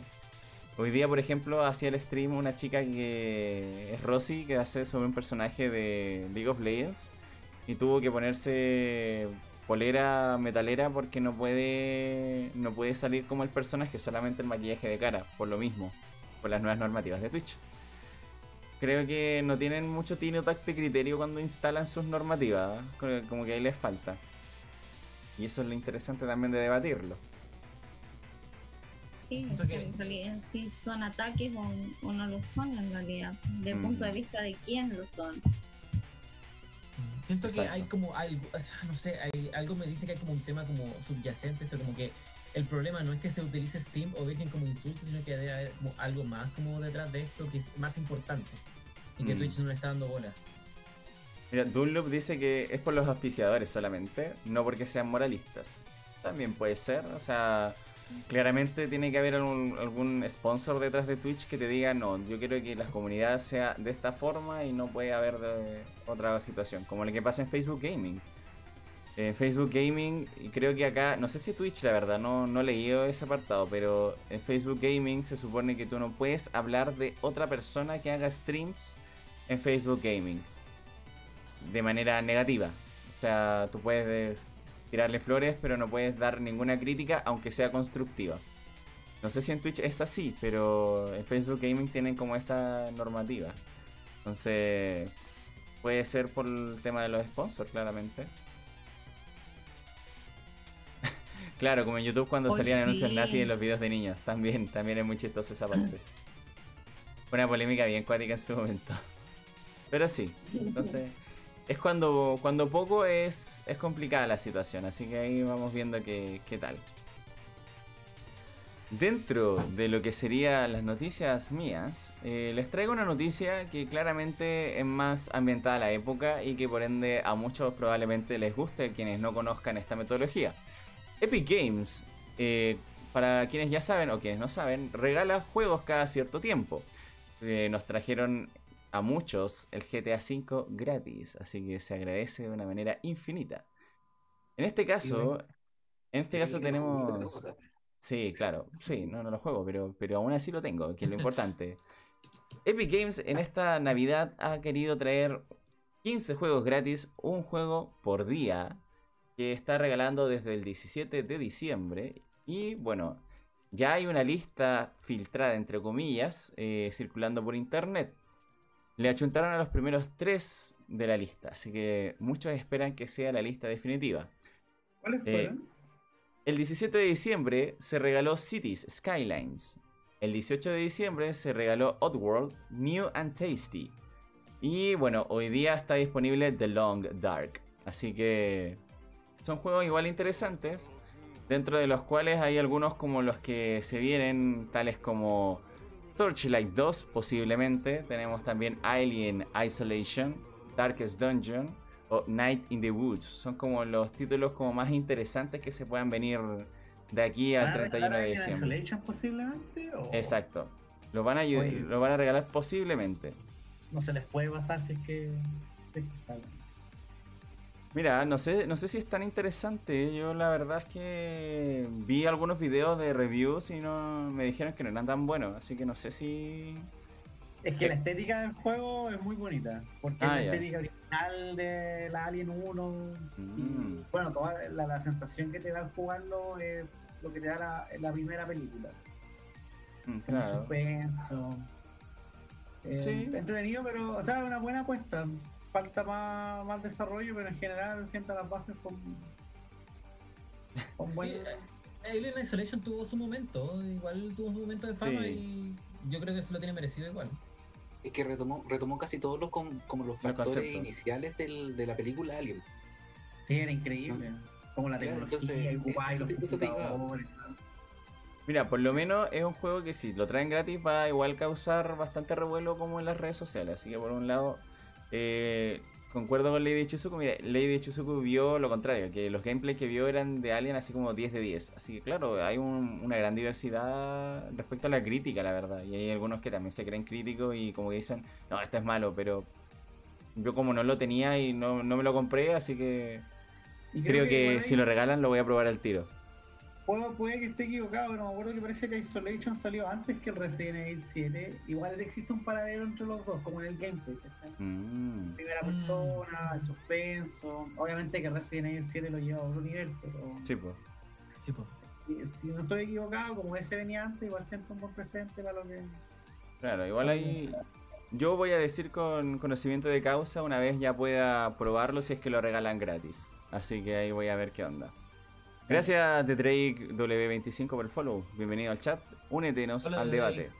Amigo mío. Eh, bueno, la verdad es que es interesante y uno de los juegos que llaman la atención. Yo personalmente espero que se cumpla la lista que anda por ahí circulando. Porque el 31 de diciembre regalarían Jurassic World Evolution. Yo soy un fanático de los dinosaurios, así que solamente por eso. Pero, pero por ejemplo, Alien, eh, Torchlight es un juego que igual lo he esperado, no lo he comprado como de puro pereza porque no tengo muchos juegos atrasados, así que por ahí como que no lo he, no lo he comprado. Pero Ah, Darkest no. Dungeon igual es bueno. eh, por ejemplo, el Metro 2033 igual también. Night in Ah, the. Woods. Uh, Sí, también. Hay varios como que están ahí. Por ejemplo, mira. El 20 se vendría Defense Grid. Tenemos el 21 sería Alien Isolation. Tenemos el 22 que sería Metro 2033. El 23 traerían Trópico 5. El 24 tendrían Inside. El 25 traerían Darkest Dungeon. El 26 My Time at Porsche. El 27 Night in the Woods. El 28 Stranded Deep. El 29 Solitarica. El 30 Torchlight. Y el 31 Jurassic World. Ahí vamos a ver si es que se van cumpliendo las predicciones o si la lista anda por ahí circulando. Te voy a dejar un poco la lista ahí en el chat a los chiquillos que estaban preguntando. En este caso le di Chizuku. Así que. Déjame pegar De esto. esos juegos que, que mencionaron en la lista, yo personalmente me gustaría recomendar Night in the Woods y. ¿Cuál era el otro? Night in the Woods. Voy a dejarlo ahí porque el otro se me olvidó. Eh, porque si no lo han jugado, es un juego súper lindo. De... mm, Ahí está la lista. Ahí está todo. Ahí está la listita separadita. Sí, voy a dejar recomendado. Ah, eh, sí, Night in the Woods, más que nada, porque es un juego como. Es un juego más bien como de historia y, y Mm. como de. mm, como de mood y de ambientación. No es tan. Tiene poco gameplay, pero es súper lindo y se lo Hay un mucho. importante como de gente que yo creo que eh, se mueve entre el mundo de la literatura y los videojuegos. Y que Sí. ahora está en un espacio importante dentro de la industria. Hmm. Como What Remains of Edith Finch, no sé si lo conocen. Es Sí. una historia también. Y um, Life is Strange, también yo creo que va en ese. Life is Strange. Va como en la misma temática. Mm. De hecho, de hecho se parecen bastante. Uno puede dibujar PlayStation, comparaciones. Uno, puede voy a- dibujar comparación entre Night in the Woods y Life is Strange. Lo voy a, lo voy a canjear. Si es que se concluye la lista y realmente es la que va a salir definitiva, ojalá que sea así, eh, va a estar interesante. Lady Chuzuko nos pide no spoilers, por favor. Así que Eso, concuerdo. eso nomás es lo que diré. Es súper lindo y, y lo recomiendo. Ya, interesante. Mm. Mi última noticia que, ven, la añadí a último momento porque era imposible no mencionarla. Para muchos del chat, y que incluso mi querido panel que está acá disponible, se les viene a la mente la frase al infinito y más allá. Esta frase, por fin, Woody, ¿cierto? por supuesto, la que dice Lonzo, Lotso, Otso, eh, que algo se quebró en él. No, no, la verdad es que lo dicen los aliens. Lo dicen los aliens cuando lo salvan de, de la máquina expendedora. El, el apestoso Pit. Wow. El oloroso pit. ¿Qué? Mira, Es como lo mismo. es casi la misma cosa. Salvado, estamos agradecidos. No, nuestro querido aventurero espacial Buzz Lightyear va a tener una cinta precuela actualmente desarrollada por Disney y tendrá al trasero de América como el- la voz de este personaje. Tenemos, lo único que tenemos ahí en conocimiento es esto, que será Chris Evans, nuestro querido actor de voz. La ardilla ya, se nos, ya le dio su poncio la ardilla por la noticia. Y bueno, la película va a tratar un poco sobre la historia en que está basada el juguete. No va a ser como el juguete en sí mismo, sino que va a ser como la historia de trasfondo del real aventurero espacial Buzz Lightyear con el comando estelar. También recordemos que hay series al respecto de Buzz Lightyear sobre sus aventuras espaciales, así que no sé, no sé qué, Eso qué iba- tanta diferencia. Eso te iba a mencionar que el, el- el relato de voz de ayer tiene harto potencial porque por lo menos yo cuando era chico disfruté harto la serie. Tenía igual su historia y, y- y como el lore, como el, el Mm. mundo de la era interesante. Nada muy serio, pero... Pero interesante, al fin y al cabo. Sí, es que al final todas las aventuras espaciales tienen algo interesante dentro de sí Y el mismas, villano así que que tiene sí. eh, Boss Lightyear tiene como su Darth Vader, Sí. sus vibras Darth Vader, pues entonces Sí. tiene harto potencial la historia, así que la precuela espero que sea le vaya bien. Sí, Concuerdo, sí. lo mismo. Aparte, para muchos, yo, creo- yo creo que muchos van a caer porque va a ser Chris Evans la voz, así que Sí. Por ahí- por ahí va. Algunos van a caer. Algunos van a caer. sí, Abre la ventana. Abre la ventana. proceda, proceda, haga lo suyo. Pero mira, la verdad es que... hiperventilando, literalmente. Sí, sí, con- concuerdo. Pero mira, la verdad es que esperemos que la, la película tenga ahí su, su, su nicho. La verdad es que como concuerdo con Jerry, el, la historia de la, de la serie que sacó era bastante interesante. No era así como la trama más desarrollada de la vida, pero, pero era interesante, tenía lo suyo. Así que esas fueron mis noticias, fueron variadas también. Y bueno, como mención especial, quería hacer lo que ya mencionó Tintín en el, en el chat. Van a estrenar una serie de lo que sería Shumatsu no Valkyrie. O así como Relatos del Ragnarok. Para muchos es un manga buenísimo que presenta batallas, porque al final lo único que... El lore de esa, de esa serie es básicamente que va, va a pasar el fin del mundo en la Tierra y los dioses se reúnen para ver qué hacen. Si salvan a los humanos o los, los mandan a la verga. Y tenemos una defensora que es una valquiria. Y ellos nos crean un torneo entre dioses y humanos representativos. Entre los humanos representativos tenemos así como a Dan, tenemos a Ojiro, tenemos a el querido Jack el Destripador. Así que es una mezcla bastante interesante y que da- va a dar que hablar. Solo espero que sea una buena adaptación al anime y que no sea un estereotipo como de la animación después en algún momento en las peleas, ya sea nuestro querido nuestro querido Nanatsu no Taisai que tuvo una animación terrible.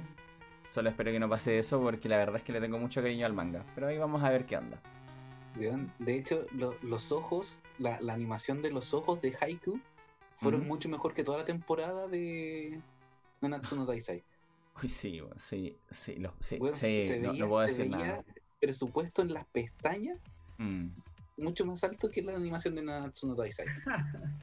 Sí, sí, nivel. sí, concuerdo, concuerdo. La verdad es que la animación de los ojos de Haikyuu también está a un nivel muy superior que el de la animación que le sacaron a Berserk. Así que, Uf. así que pucha, nada que hacer ahí, weón. Yo sufrí con cuando pasó eso, pero no puedo hacer nada, weón. El dinero manda. Hasta ahí quedan mis noticias y ahora nuestro querido panelista invitado JP nos trajo dos noticias. Hay unas pequeñas noticias nos mencionó. Y no importa si son pequeñas o no, usted dele nomás Juan Pablo Castillo. Gracias. libre. Eh, me gusta, yo, a mí me gusta traer noticias sobre, sobre el mundo de los videojuegos, eh, que es como mi fuerte, mi especialidad. Eh, son dos cosas muy cortitas. Eh, Una es una, un, poco la continuación eh, de la noticia que traje la semana pasada sobre Smash y la, y la especie de mm, movimiento de Nintendo por cerrar torneos de Smash y de, y de sus escenas competitivas de sus juegos. Incluso la de Splatoon, que, que era una que sí apoyaban y que, gracias al apoyo de la gente que, que quería apoyar a- a- al, torne- al torneo de Mili que cerraron, también cerraron el stream de la final de Splatoon del torneo que ellos mismos organizaron. Eh, básicamente la noticia de la semana pasada era como, bueno, a pesar de que no han apoyado mucho la escena de Smash Ultimate, la escena competitiva, eh, eh, la, la noticia de la semana pasada fue que estaban... habían cerrado un torneo de Smash Melee. Ajá. Y uno puede decir como, por último ya, eh, Sma- Melee es un juego viejo, eh, lo- tiene sentido que Nintendo quiera como eh, empujar eh, Ultimate y empujar Melee sería como detrimental para ellos, ¿por qué nos tendría que importar que cerraran Melee si lo que, lo que importa es que ellos van a apoyar a Ultimate? Mm. El tema de esta semana es que cerraron un torneo de Ultimate. What? Eh, porque era un torneo eh, organizado por Play Versus, que, que hostea mm, eh, ligas de esports para varios juegos, incluyendo Madden, FIFA, Overwatch, Rocket League, Fortnite, eh, y ofrece escolaridades eh, eh, para, mm, para estudiantes de, de college, de universidad, así como o secundaria, ¿cachai? Como de, esa, de ese rango etario.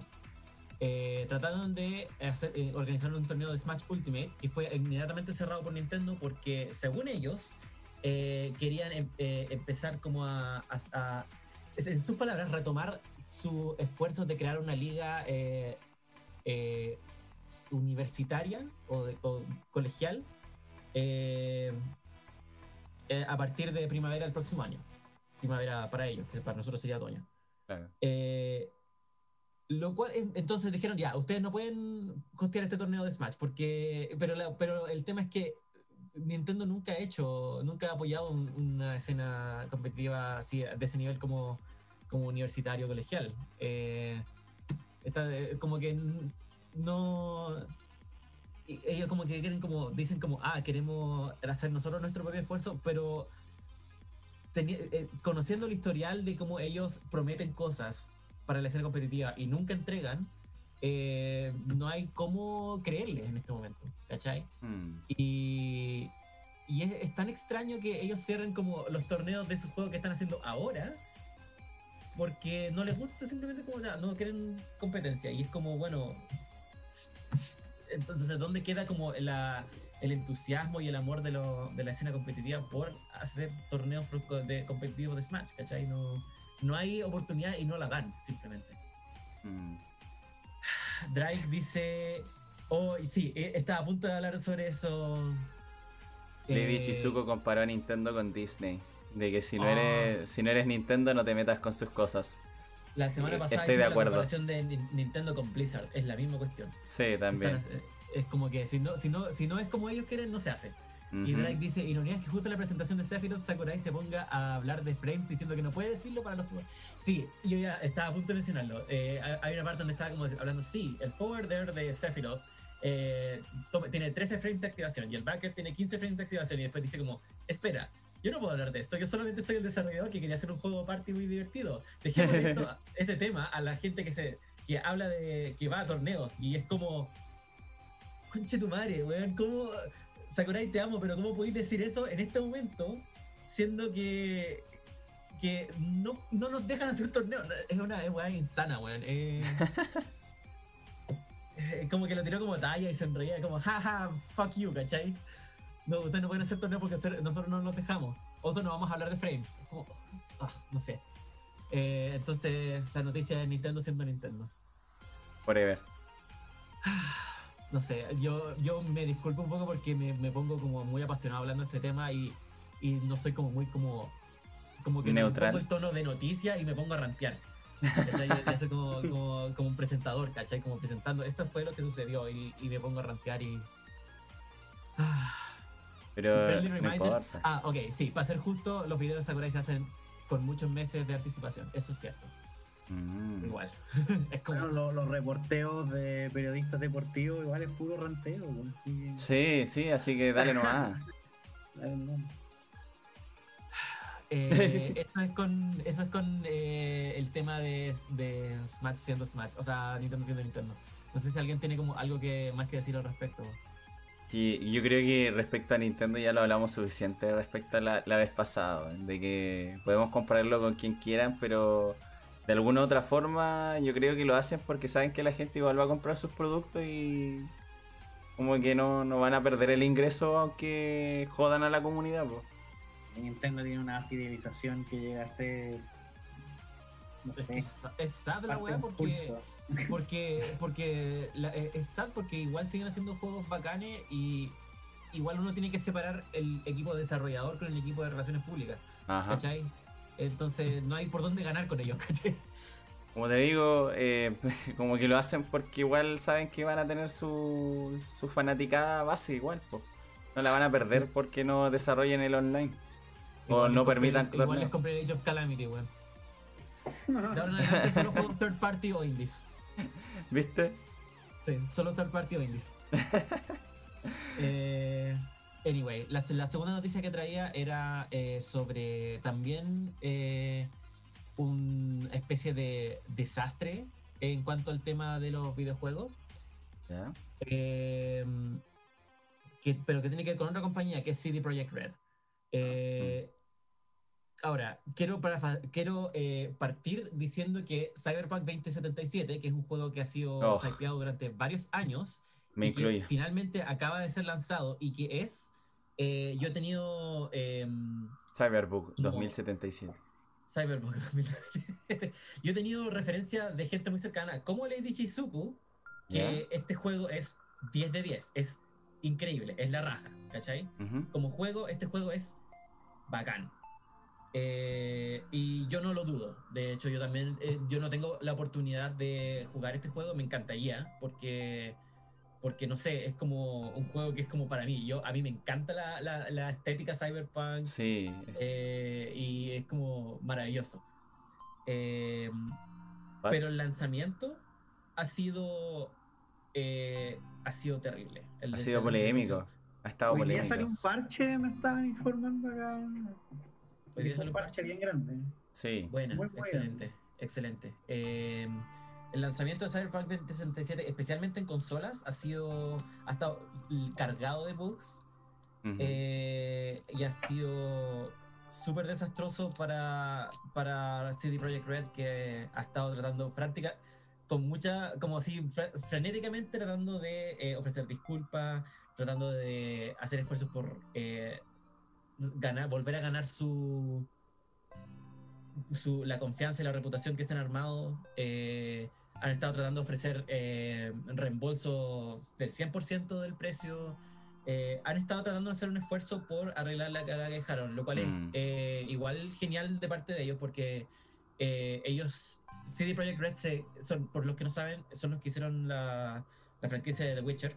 Sí, mira, como, como dice le- y- eh, Lady Chizuko en el chat, dice que como su recomendación semi-profesional es esperar un año. Con el The Witcher 3 pasó lo mismo. Así que... Ah, sí. Mm, buena, buena idea, esperar. Qué bueno que todavía no lo juego. De hecho, todavía no juego el 2.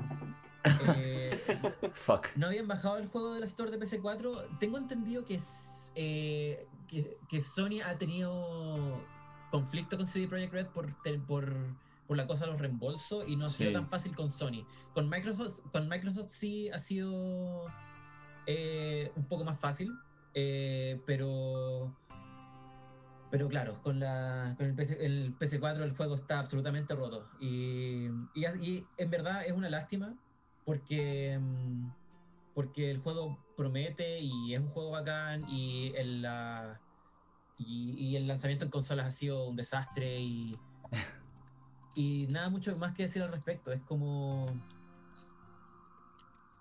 No sé. Yo, eh, eh, yo espero que, que- que lo puedan solucionar pronto porque, porque ha sido polémica tras polémica, han tenido Sí. problema tras problema en cuanto a reembolsos, en cuanto a, a- al, al tema del customer service. No, ha sido. e, Es, es triste. No, no me quiero volver a repetir, pero, pero un juego que ha sido desarrollado durante tanto tiempo y que ha tenido un montón de igual de problemas en su desarrollo, eh, eh, pero que es muy querido y es por- hecho por una compañía muy querida, Mm. eh, está teniendo estos problemas. Así que espero que personalmente que ellos puedan salir adelante y que eh, el juego pueda correr como, como se merecen las consolas, tanto en la, en la generación actual como en la, como en la next gen, que también técnicamente hablando es la actual. Mm. Así que, porque empecé, aparentemente la cosa va bien. Eh, eso. eso Mira. en cuanto a CD Projekt y Cyberpunk 27. Tintín dice, la moraleja es que dejen de presionar a las desarrolladoras que se apuren en terminar un juego. Eh, ¿No es cierto? Hay, sí, hay un tema ahí de los publicadores que, que siempre meten presión y dejan las cagadas en cuanto a, a A mí desarrollo. me dicen, a mí me dicen que Bethesda sentó un precedente muy malo. ¿Bethesda? Sí, sí, Sí, definitivamente. el precedente y como que todo ya, si estos buenos lo hacen, nosotros también. Ah, pero es que, es que, es que no, porque Bethesda, es que igual no, porque Bethesda tiene como esta como fama de sacar un juego bugueado y es como, ya, filo, es Bethesda. Pero Claro. Red, como del, del, pero en CD Projekt Red uno espera calidad, ¿cachai? Como que The Witcher es maravilloso y no sé. Es maravilloso, pero aún así el 3 tuvo varios bu- bugs igual, así que eh, creo que concuerdo con la recomendación semi-profesional de Lady Chizuku.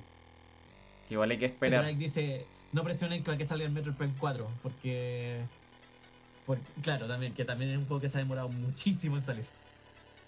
No, pero Nintendo se ha apurado alguna vez y ha sacado un juego de ese coso, creo que no. Mm, creo que... Yo solo sé que esto se puede salvar solamente si es que hay un nuevo discurso de Dios Keanu. Ah, sí, sí, ¿Alguien sí. dijo Keanu Reeves? Yo creo que Claro, Pokémon. que claro, un spot publicitario que sea como talla, que se burle de la wea, haga como sátira de lo que pasó y todos se van a olvidar, ay, qué chistoso se ve. Qué chistoso, qué, qué buen, qué buen tipo ese. Oh, sí, gran idea, ojalá nos estén escuchando, estén viendo el programa. Sí, ojalá no sé CD si- Projekt ¿se esté viendo este programa. ¿Se, acuerdan del capítulo de donde aparece Cthulhu en South Park? Y Sí. que había, había un tipo que, no sé, porque hizo perforaciones en el mar, eh, dejó la cagada eh, así como ambiental, y después mismo salía haciendo como un spot diciendo, perdón. Y salía en otra, en otra posición después todo desnudo ahí al lado de la, de la chimenea diciendo perdón. Lo Sí. mismo debería hacer Kenny Reeves ahora. No sé si lo desnudo, pero sí haciendo un, un spot eh, como en, en en muchas partes de la casa diciendo perdón por lo que pasó. Eh, puede ser. Pero mira, la verdad es que algunos de los bugs de Cyberpunk a mí me parecen graciosos, personalmente. Sobre todo cuando tú pides un taxi y el taxi viene como volando así. Para mí ese es el bug más épico que he visto. Pero, pero, puta, sí, lamentablemente concuerdo contigo, JP. Es una decepción igual que haya salido con tanto bug. Es triste porque... Sí, Pero yo creo que es un fenómeno paralelo al, al hecho de que los juegos se están volviendo cosas tan masivas y tan grandes que Claro. requieren tanta gente, grandes títulos que ya son producciones que superan incluso como una película. eh, y son tan ambiciosos, pues yo creo que también ahí pecan de. Es tan grande la ambición que van a cometer errores, sobre todo cuando hay ya demasiada plata dando vueltas. Sí, sí, Cuando igual hablamos de ambición, claro. siempre me acuerdo del No Man's Sky. Ay, no, No, no, no, no nos saque a tema, por favor. Pero creo que igual ha mejorado bastante. ¿no? Sí, eh, Sí. eh, tengo entendido que No Man's Sky ahora tiene todas las, las cosas que prometieron el, para el lanzamiento y Mm. ahora es un juego decente. Pero, igual. Claro, Igual es que igual... sí, of Thieves, pero creo que ese no se ha recuperado. No, no, ese no. Me, llegó un, me llegó un meme por interno, dice, sale la, la imagen de la portada de Cyberpunk 2077, dice, aceptan sus fallos, ofrecen reembolso y prometen arreglarlo con futuros parches. Y al lado sale la, la, la carátula de Pokémon Sword y Shield y dice XD. Ay, escudo y espada, pobrecito, weón. Culiao. No se puede. Pero pucha, eh, creo que, que sí, el, el tema de los juegos que sean tan grandes es una espada de doble filo igual. Así que no sé la verdad, porque igual uno espera que también existan como mejor mejor desarrollo de de lo que es los juegos, pero también a la vez también uno eh, comienza a esperar como que salgan más y más seguido. Entonces es complicado. es que t- podéis, tener el, el ejemplo, no sé, pues, del Red Dead Redemption 2. Y puta, Mm. ese fue un, un juego excelente, weón, y, y es un juego gigante. Sí, Realmente, es bastante ambicioso no, igual. Rockstar es mucho más, mucho más cuidado. Tengo, tengo entendido que Red Dead Redemption 2 y GTA V salieron bien, ¿no? Sí. sí, Entonces, y, bueno, por, por lo mismo Rockstar ahora se está tomando todo este tiempo para sacar el GTA 6. Mm. claro, sí. Aparte que igual también están tratando de estrujar lo más que puedan con el 5, así que Sí, Mm. imagínate el 6 cómo tiene que, cómo tiene que venir. Oh, Del tamaño de San Andreas entero. yo creo que el Oh. juego eso y Mm. desaparezco. Así como, como cuando en el 5 que es solamente los santos, que el Mm. 6 sea como San Andreas entero, pero de proporcional a eso. Por ejemplo, ahora el, el 15 salió el último DLC del GTA 5. Y te, Claro. te Ahora pusieron recién, una, una isla vaya. completa. Mm. Hicieron una isla completa. No está en el mapa, eh, o sea, en- Oh, verdad. en el mundo abierto. Tenéis que llegar ahí en, en, en submarino o llegáis en avión. Mm, Pero, pero puta, te agregaron una isla completa. Son empresas que han crecido mucho. sí. Así tienen como que- estas divisiones que ven proyectos paralelos. Igual por un lado es bacán, pero por el otro también es complicado. Porque por lo el mismo. fenómeno Disney, porque imagínate lo que está pasando con Star Wars. Mira, como dice Ah, Lady sí. Chizuko, es GTA, el, es el DLC de GTA Online. Online, no del 5 Sí. en sí mismo, claro. Mm. Se hace Sí. la diferenciación, Cierto, cierto. Sí, El GTA. Online tiene un DLC. lo cual es interesante. Pero igual el, el, el online de GTA igual es importante, lo mismo que el Red Dead, así que también es como un mundo Bueno. aparte. Eh, eso ha sido eh, en cuanto a las noticias que quería dar. Agradezco mucho a, a Tentin, The Drake y Lady Shizuko por todas las correcciones y, y aportes que han dado, porque ellos tienen mucho que decir al respecto también. Y, y yo valoro mucho la. Yo los conozco, o sea, yo conozco. Eh, yo conozco- los conozco de todos y, y. y yo valoro su opinión. Así que eso, muchas gracias por, por el espacio. Mira, Lady, Lady dice también, a estas alturas el GTA Online es el juego de, en sí mismo, sí, sí, Sí. la verdad es que es Sí. mucho más importante que el 5, la verdad. Por lo menos en lo que es tendencia de transmisión y de juego, eh, más el online que el 5 en sí Y mismo. una apuesta, fue una apuesta arriesgada moverse a ese mundo. Sí. Mm. Dice igual que sean tan, que igual que sean tan grandes y que pesen tanto los juegos, creo que te obligan a invertir en memoria. Solo de cada compañía te obligaba a gastar dinero. Mm, por eso es mejor GTA Online. Sí, pues, eh, creo que tiene cierto sentido. Pero Sí, yo creo que GTA Online viene de la idea de que la gente disfrutaba jugar GTA no tanto por la historia, sino por lo que significaba Sí. como el, la idea el- del juego.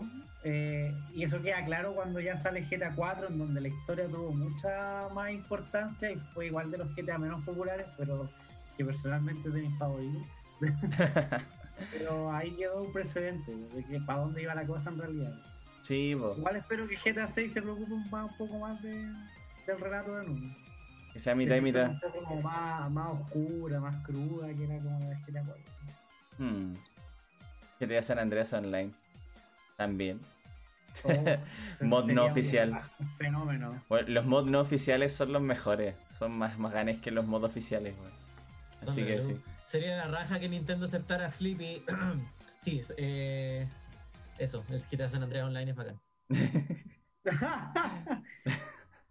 Oye, a propósito de noticias de GTA, vi por ahí que estaban trabajando en un mod como remasterizando GTA 4. Y se veía muy bonito. Eh, Liberty sí. City en su máxima expresión. Para fanáticos del 4 como tú, sí, te serviría bastante. ¿eh? Oye, Nico Bellic. ya, está bien, está bien. Bueno, aquí termina la sección de, de noticias, la verdad. Así que pasaríamos ahora a la temática principal y a lo que nos trae hoy día. Hoy día vamos a variar ligeramente con respecto a otras veces, porque hoy día es la continuación del, del tema anterior, o sea, del- de la semana anterior. Hoy día vamos a hablar de los duelos de franquicias. Y específicamente a qué nos referimos con duelo de franquicia. O sea, tenemos las clásicas de Marvel vs. DC, las películas animadas de Marvel versus las películas animadas de DC, las franquicias también un poco olvidadas, algunas como Dark Horse. Tenemos, por ejemplo, ID IDW o Idea más Design Works. Tenemos Image. Tenemos Slave Labors, eh, Antarctic Press, cosas así. Son también bastante olvidadas. Tenemos algunas cosas franquicias que son más para la gente común también, como sería Disney, Pixar y DreamWorks. El otro día estuvimos haciendo una encuesta por nuestro querido Instagram sobre ciertas cosas. Eh, en algunas fueron decisiones mucho más abruptas que en otras. La primera decisión, que si bien no es polémico porque la verdad ya muchos lo esperábamos, es el universo live action de los cómics. Por ejemplo, DC versus Marvel. Supongo que ya sabe el panel quién ganó. O. Mare, por supuesto, lamentablemente. Indiscutible. Mira, yo para iniciar la polémica, yo la verdad es que quiero eh, presentar un punto a favor de DC. Creo, creo desde mi perspectiva que si bien lo han intentado en bastantes ocasiones y no lograron hacerlo correctamente bien, creo que eh, para mí el intento de hacer una película más oscura de DC es un buen reflejo de los cómics, o la mayoría. Así que para mí creo que está bien, está bien que lo hagan, lo hagan a oscuro, pero como que en algunos casos se, se les fue un poco la mano. Nuestro Batafleck no era demasiado, era demasiado, demasiado oscuro para, Ay, para no, la cuestión. no, Así que, de hecho, las motivaciones de lo que sería en. Las motivaciones que tiene en Batman v Superman las encontré un poco exageradas. Así que, no sé, no sé la verdad. Pero, por ejemplo, Superman yo no lo encuentro tan mal logrado.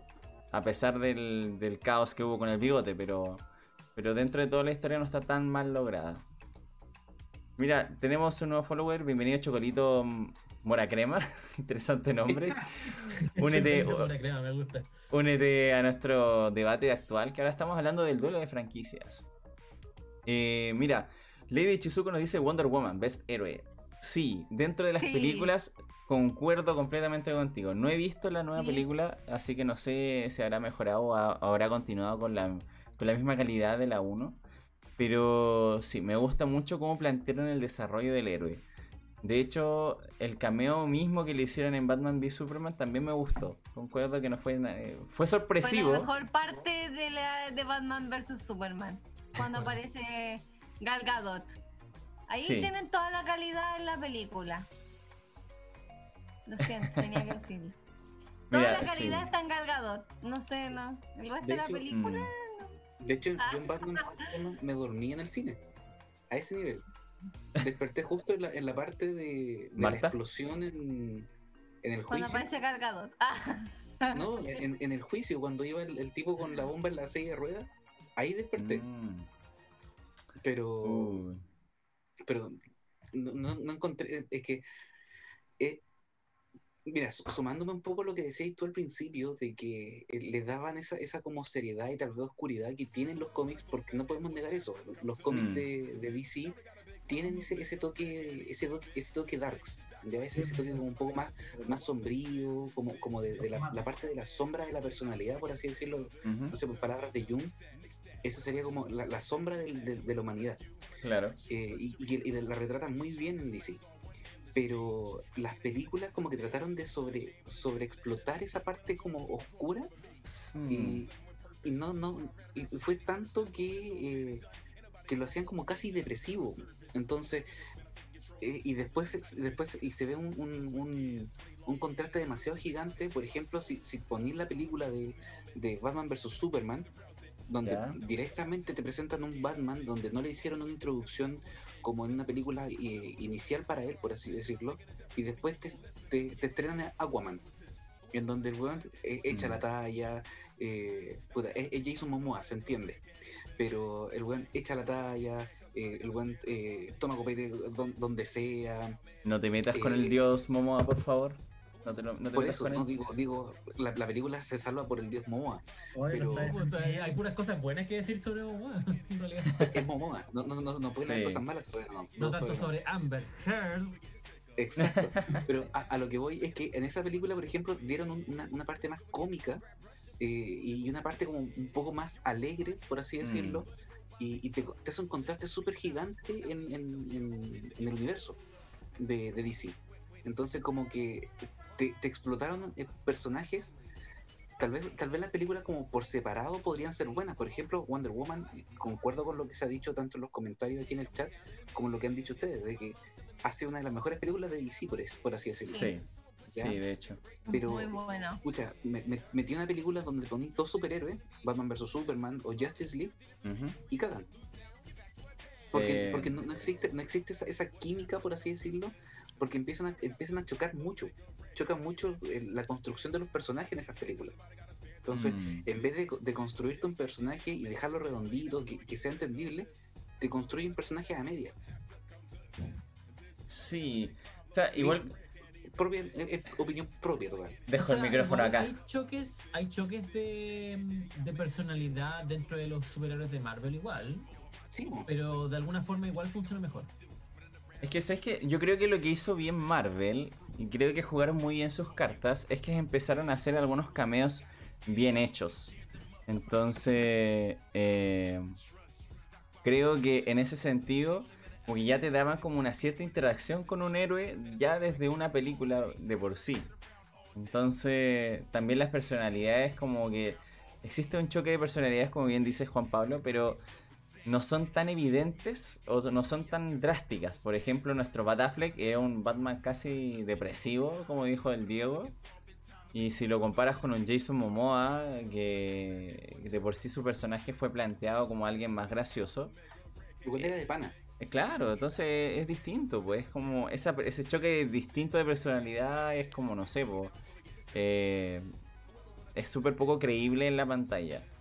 O por ejemplo, eh, Cyborg, que también planteó un apartado serio, más que como la esencia tan, tan chistosa que tiene el personaje a veces en los cómics o en las mismas series animadas. Entonces, de hecho, mira, a Lady Chizuko le gustó Ezra Miller como, como Flash. Yo no lo encuentro tan bueno, pero no me desagrada. Con- creo que igual está bien. Pero no me gustó como el intento que le hicieron de hacer que se pareciera a- o, ser tan fidedigno a Barry Allen. Creo que a mi parecer no, no lo logra. Pero sí me gustó como Flash. Creo que logra su cometido. Y también es... Man- mantengo, el- mantengo el comentario, o sea, es- podría haber, este, tiene mucho potencial lo- todos los personajes, pero lo, lo han Mm. construido a media. Entonces, Sí, al Ezra Miller sí. es como, puta, puede ser un buen Flash, incluso tiene a- hasta su- sus guiños así como, eh, como cómicos, por así decirlo, no sé, po- po- pongamos la, la escena post crédito de, de Justice League, cuando el buen viene y dice, ya, tenemos que ir de aquí al Océano Pacífico, y apunta para un lado, y después Clark le dice, no, es para el otro lado Mm, eso es esperable, por ejemplo, en el, en el Barry Allen de, de los cómics, Claro. ¿ya? Eh, Y en ese sentido, este, por así decirlo, po- podría estar como bien en- en- enfocado o bien apuntando el, es- ese flash de Ezra Miller. Pero en la película es como un buen de soporte nomás, po.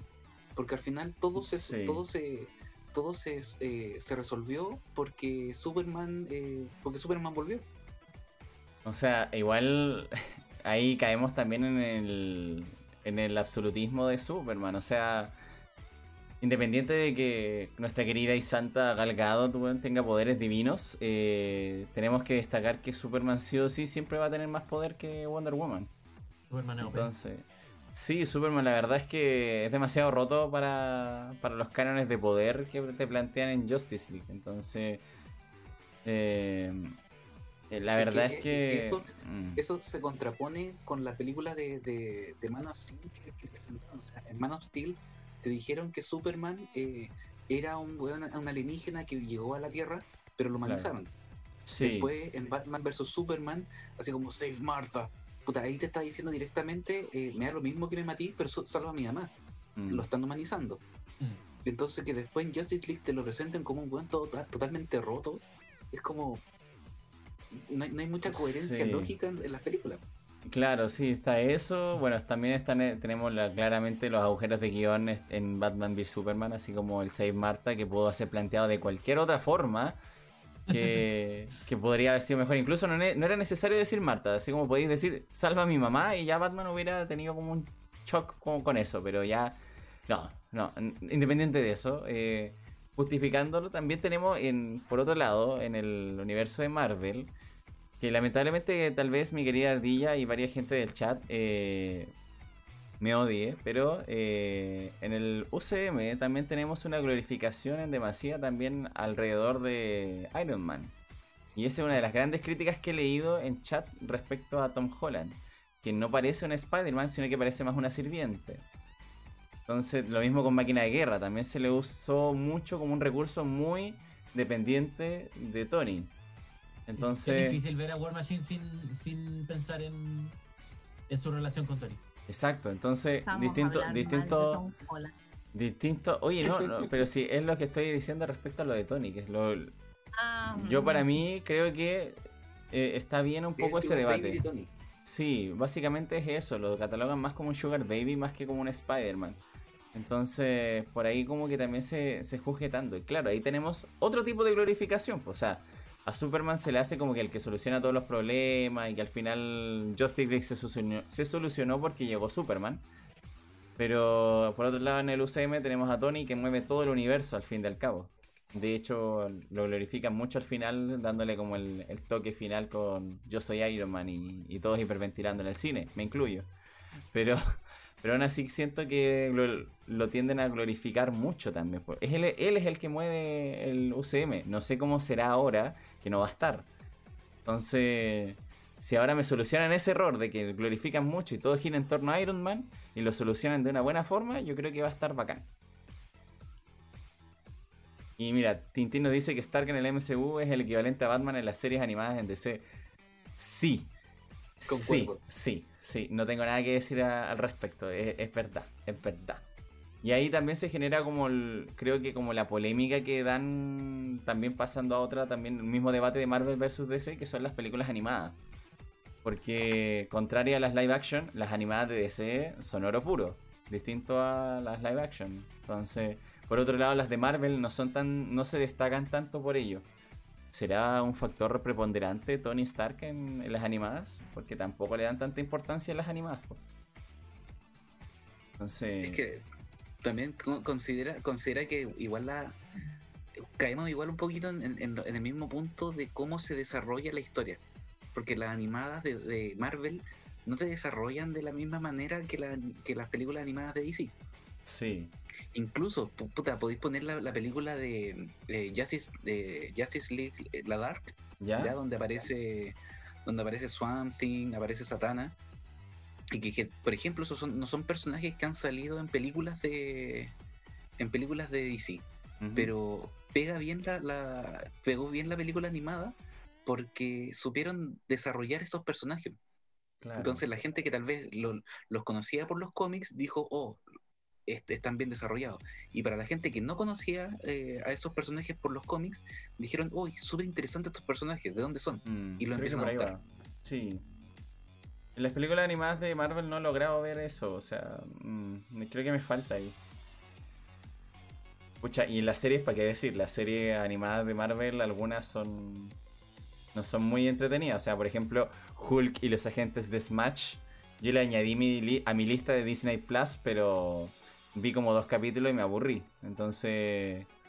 También ahí creo que ta- explotan mucho un personaje que después no les termina saliendo muy bien tampoco. O sea.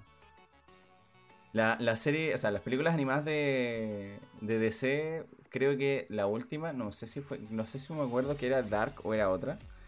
Pero es donde salen como las tallas respecto a Constantine. Cuando dice así como, oh, ahí está mi ex. Y es. eh, exacto. Entonces. eh, es complicado ahí la, la cosa, o sea, co- concuerdo con Drake, la verdad es que en el cine no, no, no solo tratas de atraer a los que leen cómics, tratas de leer a todos, por eso también la- las live action resultaron Así bien de. Marvel. Entonces, claro, Ahí todo es marketing, po.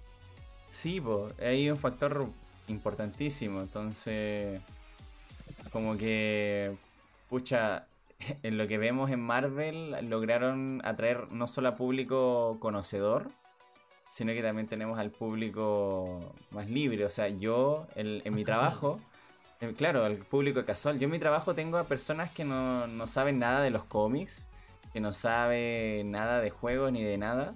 Pero aún así, como que hablaban todo el día de Marvel. Y era específicamente de las películas. Mm. Entonces. mm, Sí. Mm, Ahí hay un trabajo eh. de fondo que creo que hicieron los mismos actores para. y las mismas producciones que hicieron los live action para todo el éxito que tuvieron. eh, con todo eso, ¿me entienden? Yo, o sea, por ejemplo, yo tampoco conozco muy bien de los cómics y todo, pero todo lo que tenga que ver con películas Y eso que yo ni, ni siquiera partí así por orden. Yo me acuerdo que una vez me llevaban a ver Civil War y querían ir a ver Gallo cantando con nosotros, así como iba de acompañante más encima. Y quedé el- vuelta loca, po. ¿Y ese fue tu primer acercamiento a- al MCU? Sí, Interesante, Buena. interesante. bueno, Eh, y esa película es un debate en sí sola. Bueno, sí, en realidad. Mejor, No va a quedar, Mm, no va a quedar debatiendo. Sí, no, mejor tratemos de no entrar mucho en eso. Aunque puede ser un tema interesante para otro momento, sí. Sí, concuerdo. Eh, ¿Cómo se llama esto? Eh, te, te pregunto si alguien aquí se animó alguna vez a, a ver alguno de los animes de Marvel. Eh, Eh, yo no los he visto, mm. pero sé que son desde 10. Sí, sí, a ver. Yo vi, pucha, es que está, vi los animes, por ejemplo, el de Wolverine, el de, no me acuerdo cuál era el otro, eh, pero yo vi uno también donde salía, eran como los superiores que quedaban atrapados como en unos discos, eran como unos disquitos que después los utilizaban para transformarse. Entonces, no, no, no, era, pare- era parecido, Ah. pero era, era basado en los, en los superhéroes de Marvel. Que también eran como unos discos como súper poderosos y cósmicos, donde los ni eran niños los protagonistas y se transformaban después en los superhéroes de Marvel. O los villanos de Marvel. Entonces, esa, esa serie en específico no me gustó. Pero como, como bien nos está mencionando Drake, yo vi Wolverine y Blade. Y los dos me encantaron. El de Iron Man no lo vi. Y el de X-Men eh, tampoco.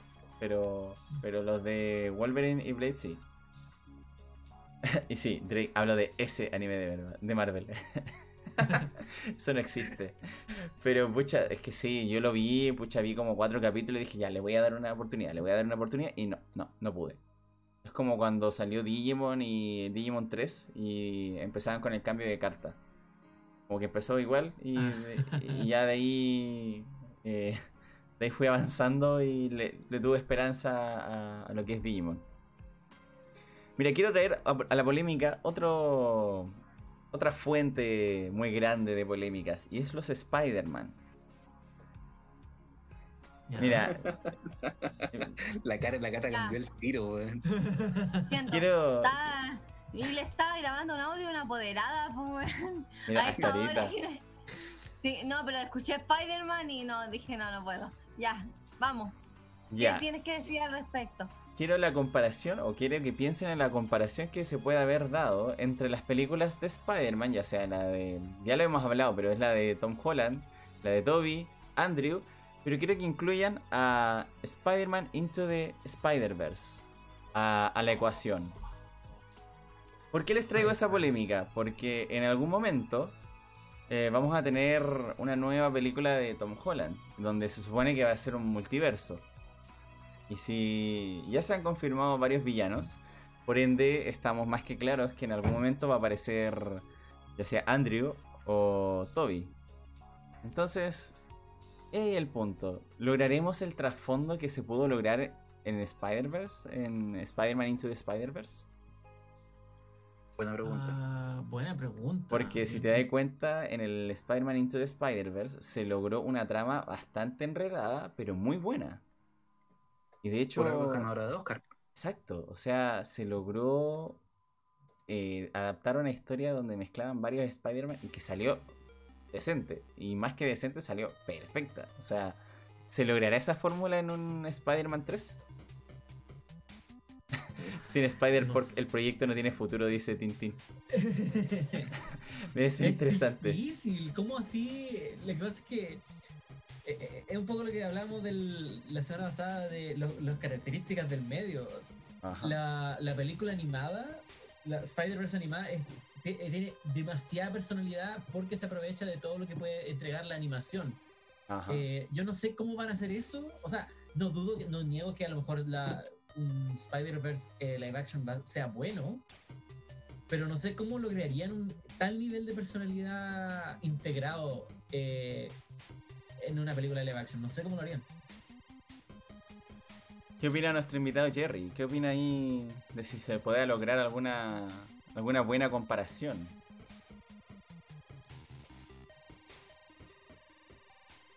Bueno, nuevamente está muteado al parecer Jerry. No sé si muteó su micrófono o, o falló en alguna configuración, pero esperaremos. No sé qué pensará Catalina. No sé si la Cata ha visto Into the Spider-Verse. Ay, no. Está en Amazon por si acaso. Vamos a tener Cata. que, vamos a tener que verlo, Catalina. Está allá para la casa. Sí. Bueno, ha tratado, ha tratado de que yo vea la versión con Andrew Garfield, pero No, pero no me interesa que no, no me interesa que veáis esa. Prefiero que primero veáis Spider-Man Into the Spider-Verse. Es como sí o sí, es un must, must view. ok. Spider-Verse, sí. Sí, es que sabéis que, pucha, independiente, como dijo JP, se aprovechan mucho de las ventajas de la animación, pero sabéis que es bonita, la trama me gusta, me gusta el desarrollo de los personajes que te presentan. Ahora parece que el Jerry tiene activado el. ¿Me Sí, escuchan ahora? Está, estás con nosotros. No, yo de esa película opino lo mismo, yo la encontré increíble, fue un viaje muy bonito. Creo que debe ser mi película favorita como del universo Marvel. Eh, Sí. Porque es bella en todo sentido. Eh, bueno, en general el, el universo cinemático de Marvel es muy muy bueno. Eh, y me tiene bastante satisfecho hasta ahora. Es, es re loco. Yo, yo quería dar un, una- un comentario personal que era cuando terminé de ver Spider-Verse, quedé como mega inspirado y dije, oh, voy a, voy a dibujar algo de Spider-Verse porque es demasiado bacán. Y pues tomé el lápiz, tomé el lápiz y fue como, no puedo. es demasiado, es más bacán de cualquier cosa que podría hacer yo, así. Claro. Artísticamente es muy superior. El juego con los colores. Puta, yo la he visto una sola vez y fue en el cine. Y tengo muchas ganas de verla de nuevo, pero siento que verla muchas veces sería como profanarla. Eh, pucha, yo, yo la he visto unas 10 veces y. No. Eh, estoy, estoy en desacuerdo, es muy buena, sí, merece Ah, bueno. ser vista más de una vez. buena. Sí. Así que sí, sí, me gusta. Yo no la vi en ¿Cómo me cine. perdí, me perdí. Eh, seguimos hablando de la película de Spider-Man Into the Spider-Verse, que Ah, es la película animada que vamos a tener de tarea para ver querida Ardilla. Pero Ok. eh, en sí mismo, eh, Ningún La comparación- problema no sea una trampa para que me hagas ver el sorprendente hombre Oye, pero en general, todo lo que ha animado de Spider-Man siempre como que triunfa. sí, la verdad es que todas las versiones de Spider-Man en, en serie estuvo bastante buena, a excepción de, ay, no me acuerdo el nombre de ese Spider-Man, pero es como un Spider-Man más futurista, que creo que tuvo bastante polémica en su tiempo. Ultimate, Parece que sí. ¿Puede ser? el que tenía como la capa de telaraña. Sí, esa. Ya, a mí me gustaba, era más oscura, pero fue corta. Yo creo que no le fue muy bien. Pero a mí, por lo Eco. personalmente, Claro, no le fue bien. no, no le fue bien. Si fue súper corta, tuvo como dos temporadas, creo, o una quizás. No sé por qué no le habrá gustado a la gente, o quizás como la perspectiva que plantearon. O quizá- el, duende- verde que salía ahí. Era como bien raro. Sí, Era, era literalmente un duende, un duende. Claro. A lo mejor por eso mismo, o sea, era muy oscuro para, para la gente, la verdad, como que quizás por ahí va la, la el situación. Y el Carnage de ahí también eran unas cuestiones así como súper grotescas. Sí, sí, eran bastante... Era muy rara la serie en sí misma, pero... La animación era buena, yo me acuerdo, eso sí. Sí, es que, bueno, eh, a pesar de que era antigua, igual era buena. Así que... Sí. Lady Chizuko nos dice que la primera película de Andrew Garfield es recomendable, Catalina. Sí. La segunda olvidable. La segunda es olvidable. Ay, que no sé que me, que me disculpe, pero es que lo que pasa es que yo le, le agarré tanto cariño y tanto amor a la versión de, de Toby que después para mí fue complicado que viniera un nuevo Spider-Man ah, y no, y fue, fue como fue como un rechazo absoluto y ni siquiera la fui a ver. Mira, ¿Y por qué no está ese rechazo con Andrew- con, con Tom Holland. con Tom Holland? Que Tom Holland es inglés.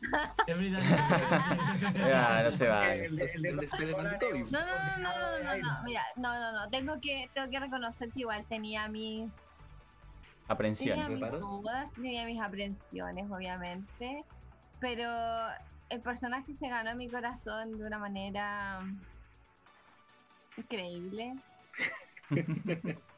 Sí, Mira. sí, a medida que van pasando las, las películas, no, no se ganó mi corazón. Drake Fue dice como- que es muy importante el que sea británico. Así que sí. Sí, sí. Sí, ade- además igual, él igual trata de, de trabajar su acento gringo porque se supone que es de Queens, po. Ajá. Debe, jugaba igual. sí, no debe utilizar acento, su, su acento, su fabuloso acento inglés. Yo estoy seguro que lo más más después de que bailó eh, Umbrella. con Umbrella. Ay, sí. no, no. Sí. Oh, sí. Me caso. Mira, la, su, su grito de Después de este video yo sabía que era el amor de mi vida. El fangirleo intenso. sí, Enviando sí. por Tom Holland. Sí, podríamos Dijiste decir la palabra que ese. shh. dijiste Hay la que palabra. Usar la palabra antes de que me baneen. Vamos, vamos a agregar un comando. Eh, ¿Qué comando sim? vamos a, no, vamos a, a ver, ¿cómo le podemos poner? Vamos a ver, ya, sí. Eh, comando, ¿Comando para qué? palabra. Dijo Palabra- la palabra prohibida con S.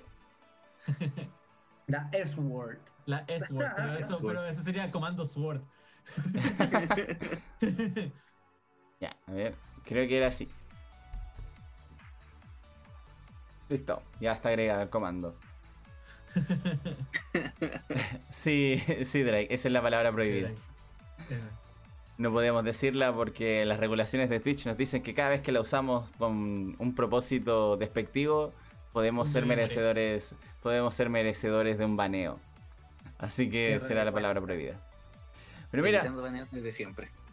la, la verdad es que eh, respecto a los Spider-Man, a mí me sorprende que en Andrew Garfield, eh, la primera, como dijo Chizuku, la verdad es que es interesante que planteen varias temáticas, porque, por ejemplo, la depresión después de la muerte del tío Ben se ve mucho más en la de Andrew Garfield.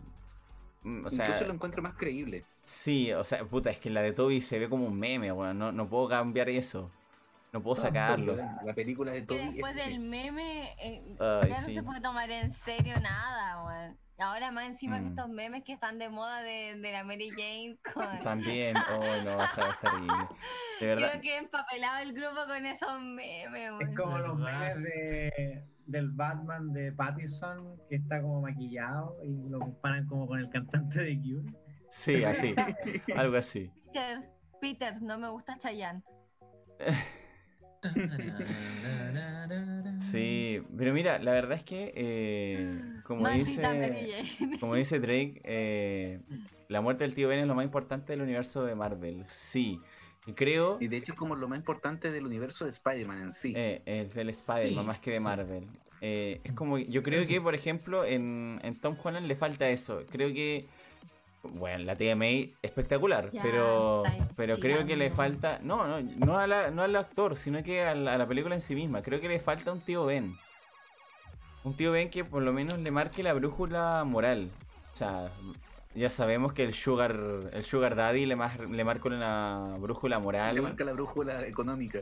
y económica, claro, pero Sí, Eh. eh, encuentro medio hasta cringe como el este vínculo entre Spider-Man y Iron Man. Ajá. Es que, es que de, de por sí se supone que ese, el Spider-Man del, del UCM, porque lo otro, a pesar de que todavía, eh, no sé, pues existe el, el hecho de, de- de unión de, de universos, todavía no, no, no pertenecen al UCM, son del, Mm. del universo de Sony. claro. Eh, entonces, el, el- el Spider-Man del UCM, que es el Tom Holland, eh, por así decirlo, tiene la. A, Tony lo tiene como su, su modelo a seguir, ¿ya? o sea, Mm. como de admiración, pero no tiene el, el, la, la imagen paterna, eh, moral, como decían ustedes recién, del tío Benpo, que, que estuvo presente en las otras dos películas. Sí. Y eso es importante. po. Eh, es bastante importante, es un antes y un del, después. del tío bebe eso, pues bebe el código moral de- que, que marca Sí. toda su. Mira, como dice Drake, hay algo que no se puede revivir en Marvel y es el tío Ben. La verdad es que es verdad eso. Ah, De hecho, ni siquiera. que- Ajá. Hasta yo tengo que admitirlo. Hasta yo tengo que admitirlo que sí, hace falta un tío. Un tío, Ben. Sí. Sí. ¿Qué actor podría haber sido tío Ben? Uh, Hubiesen sido distintas, porque ya no hubo tío Ben, pues sería como muy extraño que, oh, apareció el tío ¿Qué Ben. actor hubiera sido? Sí. oh, ¿Sabes qué hubiera sido un bacán eh, cameo o, o tal vez una buena incorporación si hubieran dejado, no sé, po, a, a Tobey Maguire como, como el tío Ben? Consi- Ah, Considerando Oh, yo hubiera sido gracioso, sí. Porque considerando la edad de la tía de la tía May, De la tía May, claro, no podía ser nadie así como de más edad, po. exacto, Sí, tenía que ser alguien como tal vez de su edad a ella. Sí. Kenny Reeves. Ah, Kenu- Ah, no, marico. no, no, oye, Kenu no puede morir, así que no, no puede ser No. el, el tío Ben. Oh. Pero sí, Eh, con- concuerdo con el tiene, Diego. Que ser, tiene que ser como un, un personaje tipo eh, Ghost Rider o, O Adam Anthony Warlock. Hopkins. No, No. Kenu debería ser No. Mephisto. Kenu, Kenu debería ser Mephisto. O debería ser el vigía. Sí, también, sí, sí, también. Pero es interesante. ¿eh? yo creo que sí, le falta un tío Ben. Concuerdo con la visión del Diego, hubiera sido un cameo chistoso si hubieran puesto a Toby. Pero- Ah, sí. Pero reitero, yo a Toby no lo puedo ver serio. No puedo No, verlo eh. serio. No, no, no. Él es un meme. Después de los videos del bananero, no. No, menos, pues, menos. Mira, después del. Después, empezó la ruptura, oye, pero. sí, de- después, después del video del bananero y del eh, Spider-Man Emo, ya no lo puedo ver igual. Así que. Es, es complicado, es complicado el amigo, así que no, no, está, está difícil, está difícil. Pero sí, creo que a, a Holland le falta una brújula moral como ven, así que... O sea, independiente, yo creo que la tía May igual está bien, la desaprovecharon un poco como personaje también, no es que como que sea un gran personaje, pero también representa un punto bastante importante para, para Peter. Y de hecho, es que- la, tía May te, te- te aterriza al Peter, po, te, Sí. te lo, te lo por así decirlo, lo agarra y no lo Mm. deja ser el Spider-Man así como en, en su 100%, sino que él Es su también vínculo lo- a tierra, bo. es Sí. como la- a tierra. los padres de Superman. Exacto, Claro. exacto. Claro, sí. Por eso igual creo que también, no sé, me gusta un poco lo que plantearon en Holland, pero no, no, no, no sé, no me convence tanto la tía May como, como personaje, ¿eh? como actriz, nada que decir. Eh, pero igual, eh, bueno, nada que hacer. Por ejemplo, en, en Andrew no me gustó la tía May, en, la- en las de Andrew. A mí no me gustó por lo menos, pero supongo que tendrá sus ventajas. ¿O será que yo tengo demasiada, demasiado cariño con la tía May de, de Toby? Especialmente cuando no le dan su tostadora, weón. Sí, pero es que es tan tierna. Weón, no le dieron la tostadora. Insensibles. Esa es la Todos mejor. sufrimos, todos sufrimos cuando la vimos colgando ahí con el paraguas. Sí. La tía May de, de Tobey Maguire a constituyente, compadre. Ese, ese podría ser también un buen guiño que, que en, la, en la película de Tom Holland a la tía May le regalen una tostadora. que vaya, que vaya al Una banco. señora que le regalan la tostadora. Oh, sería Sí. Sí, sí, también. Sí, sí, hubiera sido- sería bueno, sería bueno. Bueno, si- alguien de Marvel está viendo esto o escuchando esto, eh, estamos, estamos dispuestos a darles más ideas. Que los del Pentágono les den nuestro mensaje, por favor. El agente de PDI que está regulando mis comunicaciones, por favor, mándelo al extranjero, gracias. Por favor, que haga nuestra solicitud. Y dejen de reportearnos por decir, decir simp. Gracias. ¿Dijiste la palabra de nuevo? El comando. Sorry, por decir la palabra S. Sí. Ok, muy bien. Pero mira, la verdad es que, bueno, en el mundo de Spider-Man hay mucho que debatir y podemos estar hablando, pucha, casi dos horas o más de dos horas hablando de Spider-Man y de las comparaciones que vamos a hacer. Yo solo espero que tengamos una adaptación de los tres Spider-Man bastante bien después. Así que, no sé, espero, Un espero que capítulo, vaya un mejor. capítulo solamente para hablar especial de Spider-Man. Pues, lo, lo- lo podemos hacer. No, no, no nos tientes, ardilla, no nos tientes. Es que, es que no, es que, es que siempre terminamos hablando de Spider-Man y, Es representante, es y representante. tú te pones a hablar de, de Tom Holland y empiezas a hacer las críticas y yo empiezo a arrugarme. Empiezas a funarme y, y todo se pudre.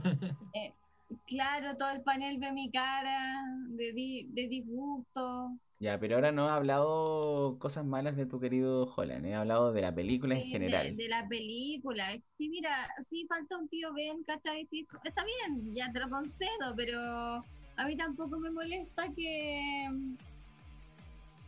que haya sido su brújula, ¿me entiendes? Oh, mira, Tintín nos pregunta algo interesante. ¿La telaraña de Spider-Man debe ser endémico de su poder o es un invento de Peter? Creo que debería ser más fiel a los cómics y ser un invento de Peter.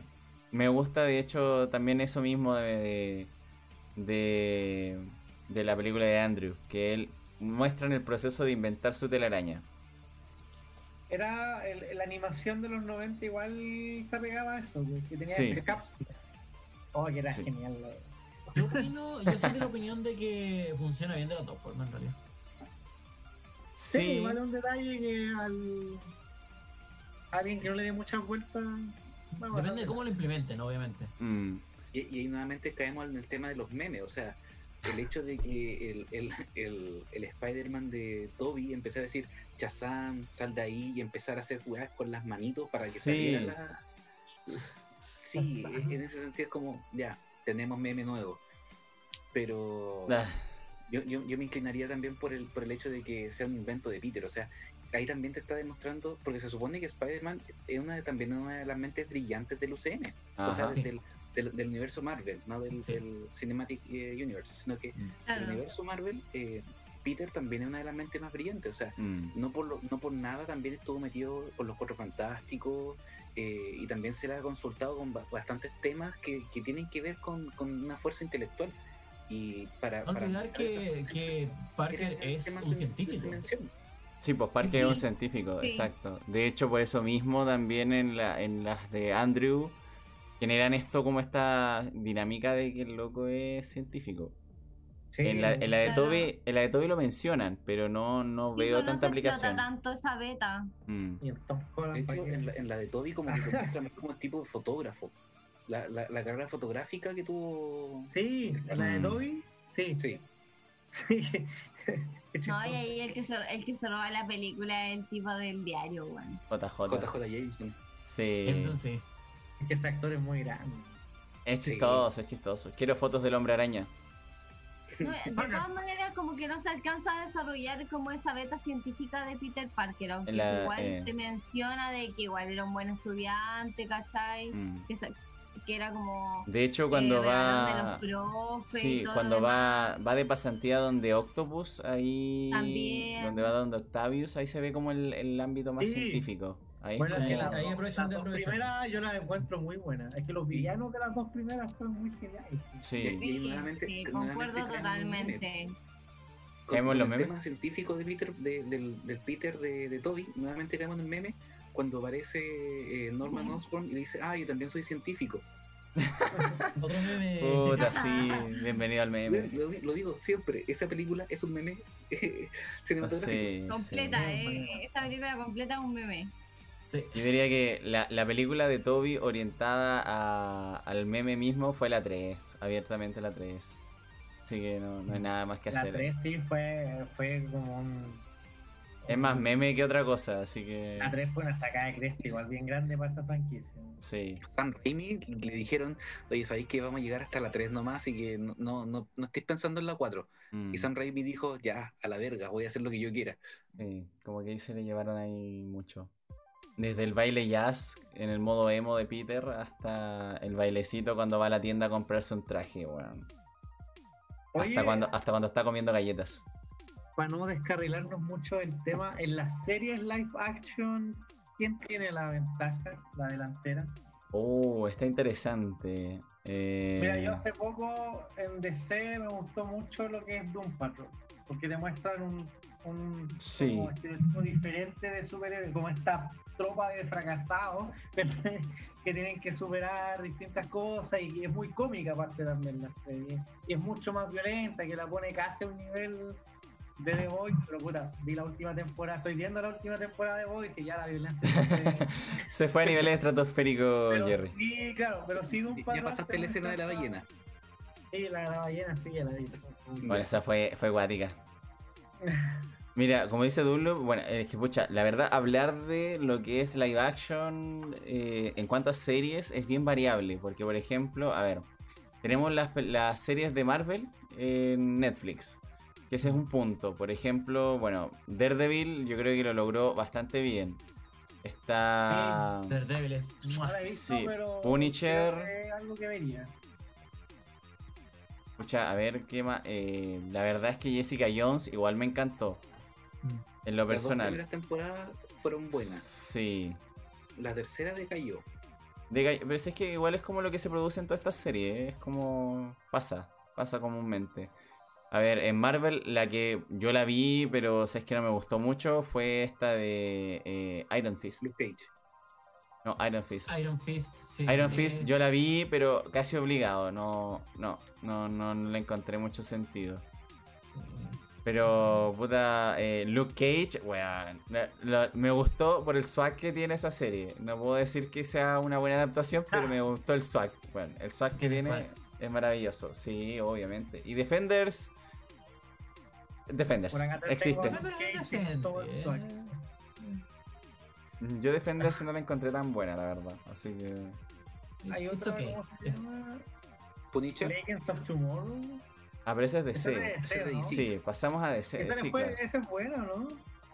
Bueno, en DC también pasamos a otro mundo que es va- ahí también depende de mucho de qué franquicia la esté adaptando, o sea, de qué cuál es el que la está adaptando, porque tenemos por ejemplo las que están eh, Warner me parece que es la que las produce Diego o no, o TCB, TCB ¿Cuál? es, La ¿no? de La Flash, de- sí. Aliens. No, eso Depende. es CW. Ya, CW, ya tenemos CW que con Flash nos ha gusta, nos ha mantenido bastante bien por las primeras tres temporadas. Lo mismo con Arrow, lo mismo con Supergirl, lo mismo con DC, Legends of Tomorrow. En DC difiere un poco respecto como a ciertas cosas porque lo tomaron como más, eh, un ambiente más ligero, más chistoso. Eh, pero aún así es, es gracioso. Tenemos también las adaptaciones que hicieron en su momento de Constantine, que para mí fue una muy buena serie. Me, me dolió que lo, la cancelaran. Pero Constantine no era de CW. No, era de otro. Era de NBC. Sí. Lucifer también es otra adaptación de DC, entonces...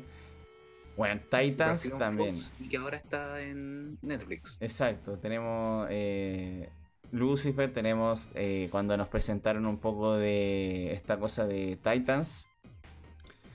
Titans también, ay, no, sé, no puedo hablar mucho de Titans porque tengo varias cosas en contra, pero eh, no sería objetivo. En Doom Patrol sale Cyborg. Sí, también, po. Sí. Está Batwoman también la serie, que igual no es Ah, mala. ¿Eso están en HBO, Doom Patrol y Batwoman? Sí, Sí. tenemos también las adaptaciones, Ah, la adaptación que hicieron de Watchmen también. Oh, Que Watchmen, bueno, Watchmen, claro, está, tiene, surge en base no a DC, pero eh, entre que DC y que no DC, así que igual es como variable. Eh, las adaptaciones antiguas, por ejemplo, que también está Smallville. Que Smallville la verdad es que es balarda, no, no podía decir que es buena esa serie, weón. Yo sinceramente la recuerdo y me agrada por netamente por memes y por... Sí, y porque le sí. hacíamos bullying a un compañero en el colegio. exacto. Solamente por ello, pero aparte de eso, uy, nada, no, no, no, nada más al respecto. Mira. ¿eh? Puede ser, puede ser por, por burlarnos de alguien. bullying, Psicólogo haciendo bullying. Pero en ese Ah. entonces no lo era. Funado por bullying. Exclamación Claro, en ese funa. no- en ese entonces no lo era, ¿no? Y no es retroactivo. Ah, sí, exacto, sí. sí. Exclamación funa, al toque. Así que claro, no, ni un brillo, Smallville. Desde la adaptación de los héroes que le hicieron, no, no, no, no, no, no, no. Next. No, no, no, no, no. Pero, por ejemplo, hay algunas buenas, o sea, todo, todo varía dependiendo de quién la adapte. Como que para mí hay series que igual valen la pena ver de parte de ese, por lo menos. Por ejemplo, Doom Patrol, que como lo mencionó Jerry, Watchmen es buenísima. Eh, Lucifer no, no creo que sea una adaptación, sino que como que lo... O sea, sí, es una adaptación, porque no lo toman fielmente, sino que se toman varias libertades para interpretarlo. Ah, sí. Sí, de, es de- muy... de por sí, el hecho de que, de que Lucifer no se parezca a David Bowie ya es distinto. Ajá. Claro, ¿El pero... se parece a David Bowie? Eh, Fue inspirado en David sí. Bowie. Oh, mira, qué buena. ahora lo voy a leer. Buen dato. Sí, una, una de las adaptaciones de. Una de las formas de adaptaciones de Lucifer, sí, está inspirada en David Bowie. Entonces, claro, e- es, interesante el la forma en que lo adapten. Something igual está en HBO y también igual es bastante buena. Entonces, Ah, verdad. entonces igual también depende mucho, y yo creo que de que la adapte y también de la duración de la serie, porque Lucifer es Dios. Mira, eh, después explicaba eso, pero la verdad es que como depende de la adaptación de, de lo que es... eh, de- depende de quién la adapte y de la duración de las series, porque por ejemplo Arrow, las primeras temporadas es muy buena, pero después Sí. se pudre, se vuelve reiterativo. Entonces, tenemos eso también. Pero es que igual son como cuántas, 13 temporadas.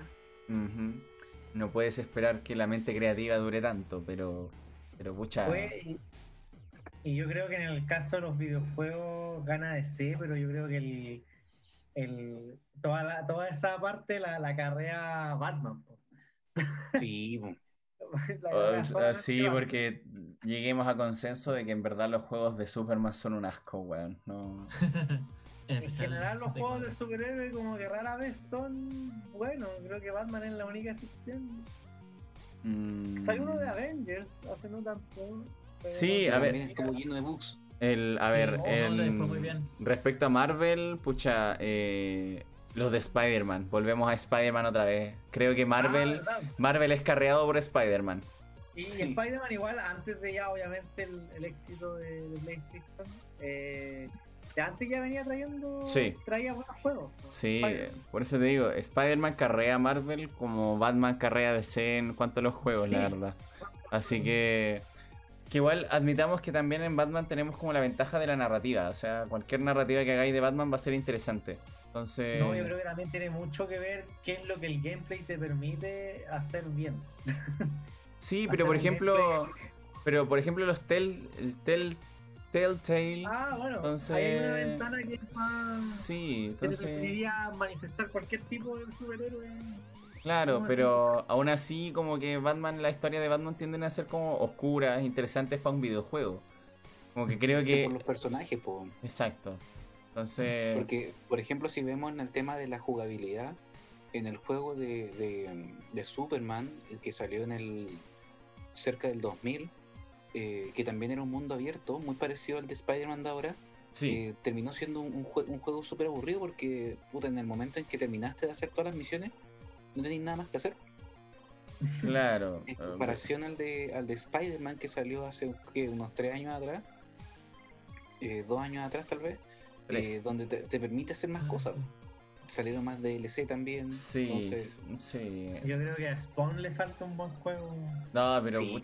Spawn tiene problemas con las adaptaciones, weón. Sí, en todo. Entonces, Hay un esperemos. juego Super Nintendo que tampoco le fue tan bien. No, entonces Pero es bonito, complicado. porque Era muy parecido al cómic. Sí, es, cuanto pero es difícil como interpretarlo también, pues. Que yo creo que igual en Spawn tiene tantos poderes que igual también es difícil como adaptarlo. Creo que hay una sola cosa buena de adaptación, que es la animación de HBO. Que Sí. Es como del 2000, esa, esa era muy buena. La estuve Sí. viendo un poco, no la terminé de ver y me gustó harto lo que vi. Sí, creo que sí, esa Ah, también tuvo buena crítica. los cómics, incluso a veces llegaba hasta ser más oscuro que el cómic. Sí.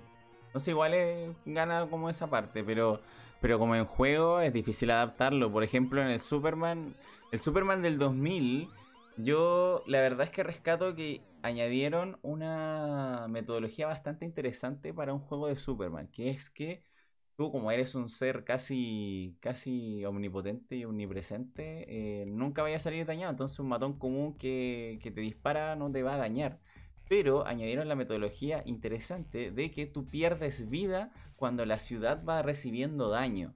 Entonces Ah, también es una forma interesante de ver la, la forma de Batman, o sea, de Superman en un videojuego.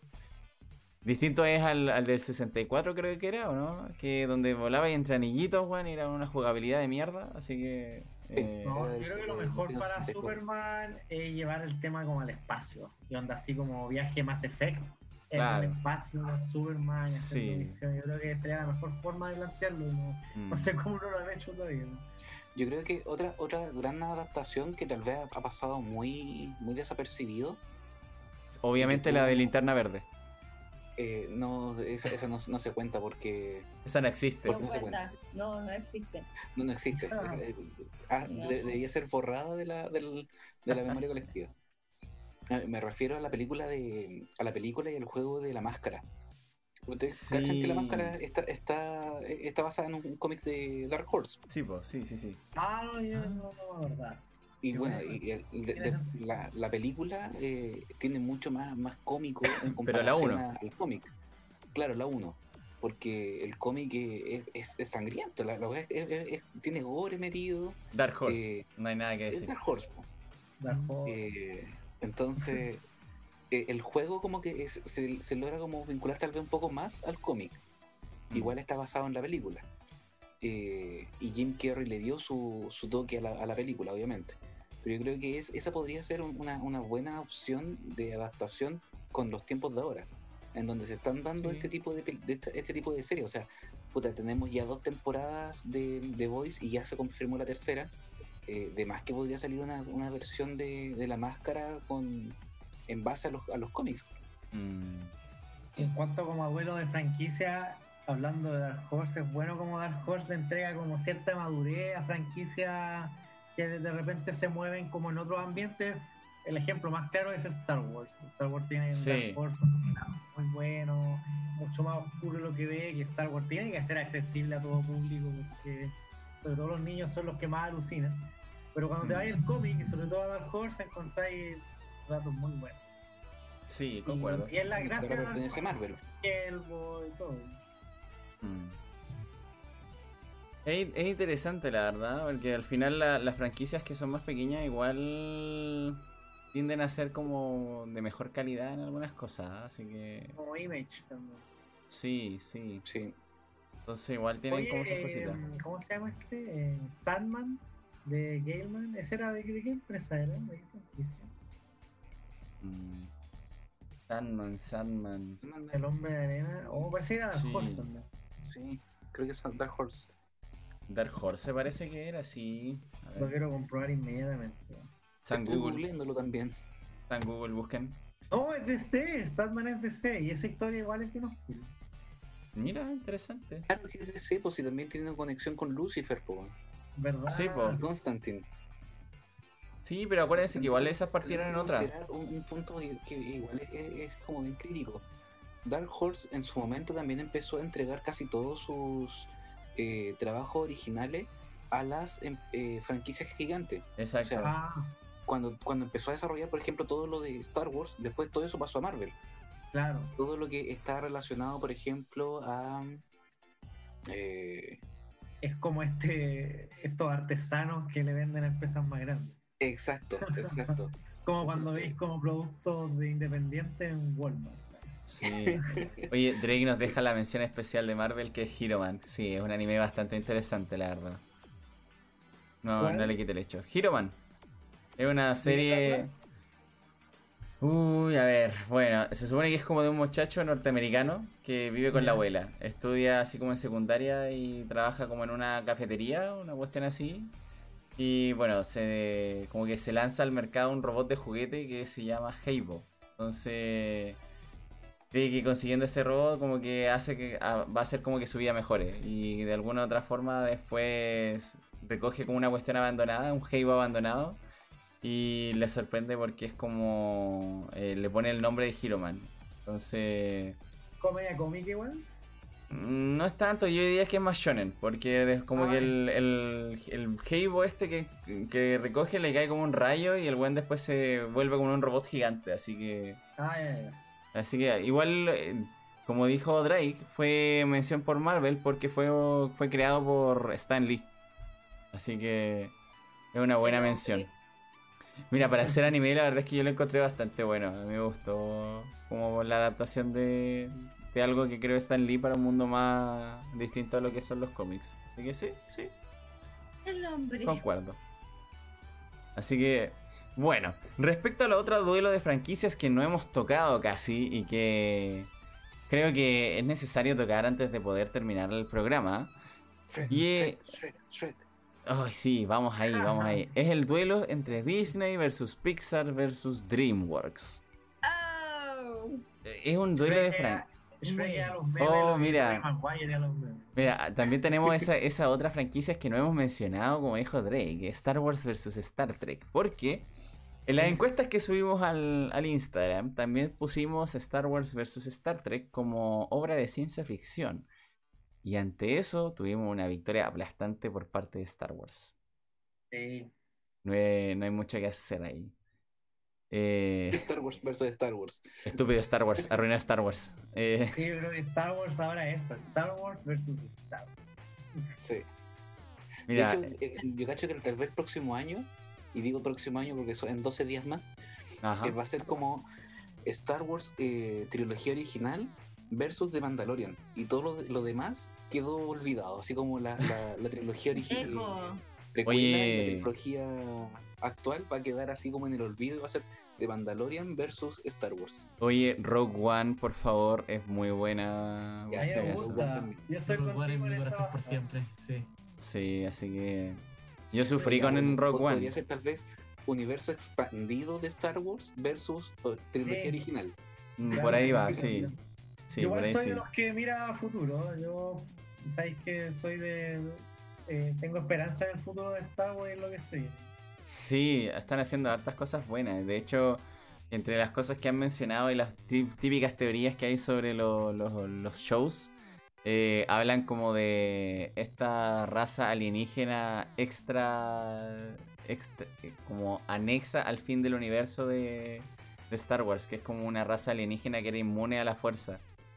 También han teorizado como la aparición de ello en, en el mundo de Mandalorian. Así, Ah, eso era lo. ay, ¿Cómo se No me acuerdo el nombre, pero era como una Un nombre raza. muy extraño, pero Sí. sí, aquí Luke se enfrenta a esa raza. Sí, Es una de las, amena- de las grandes amenazas que Luke tiene que enfrentar como en su paso como el gran maestro Jedi. Así Sí, sería que. interesante que lo exploráramos. Yo nunca leí los Sí. cómics, que es donde creo que nace ese, esa- Exacto. ese, este relato. Sí, sea. A mí lo que me tiene entusiasmado es de Acolyte, que va a explorar como esta nueva era que van a inventaron, que es la High Republic, la República.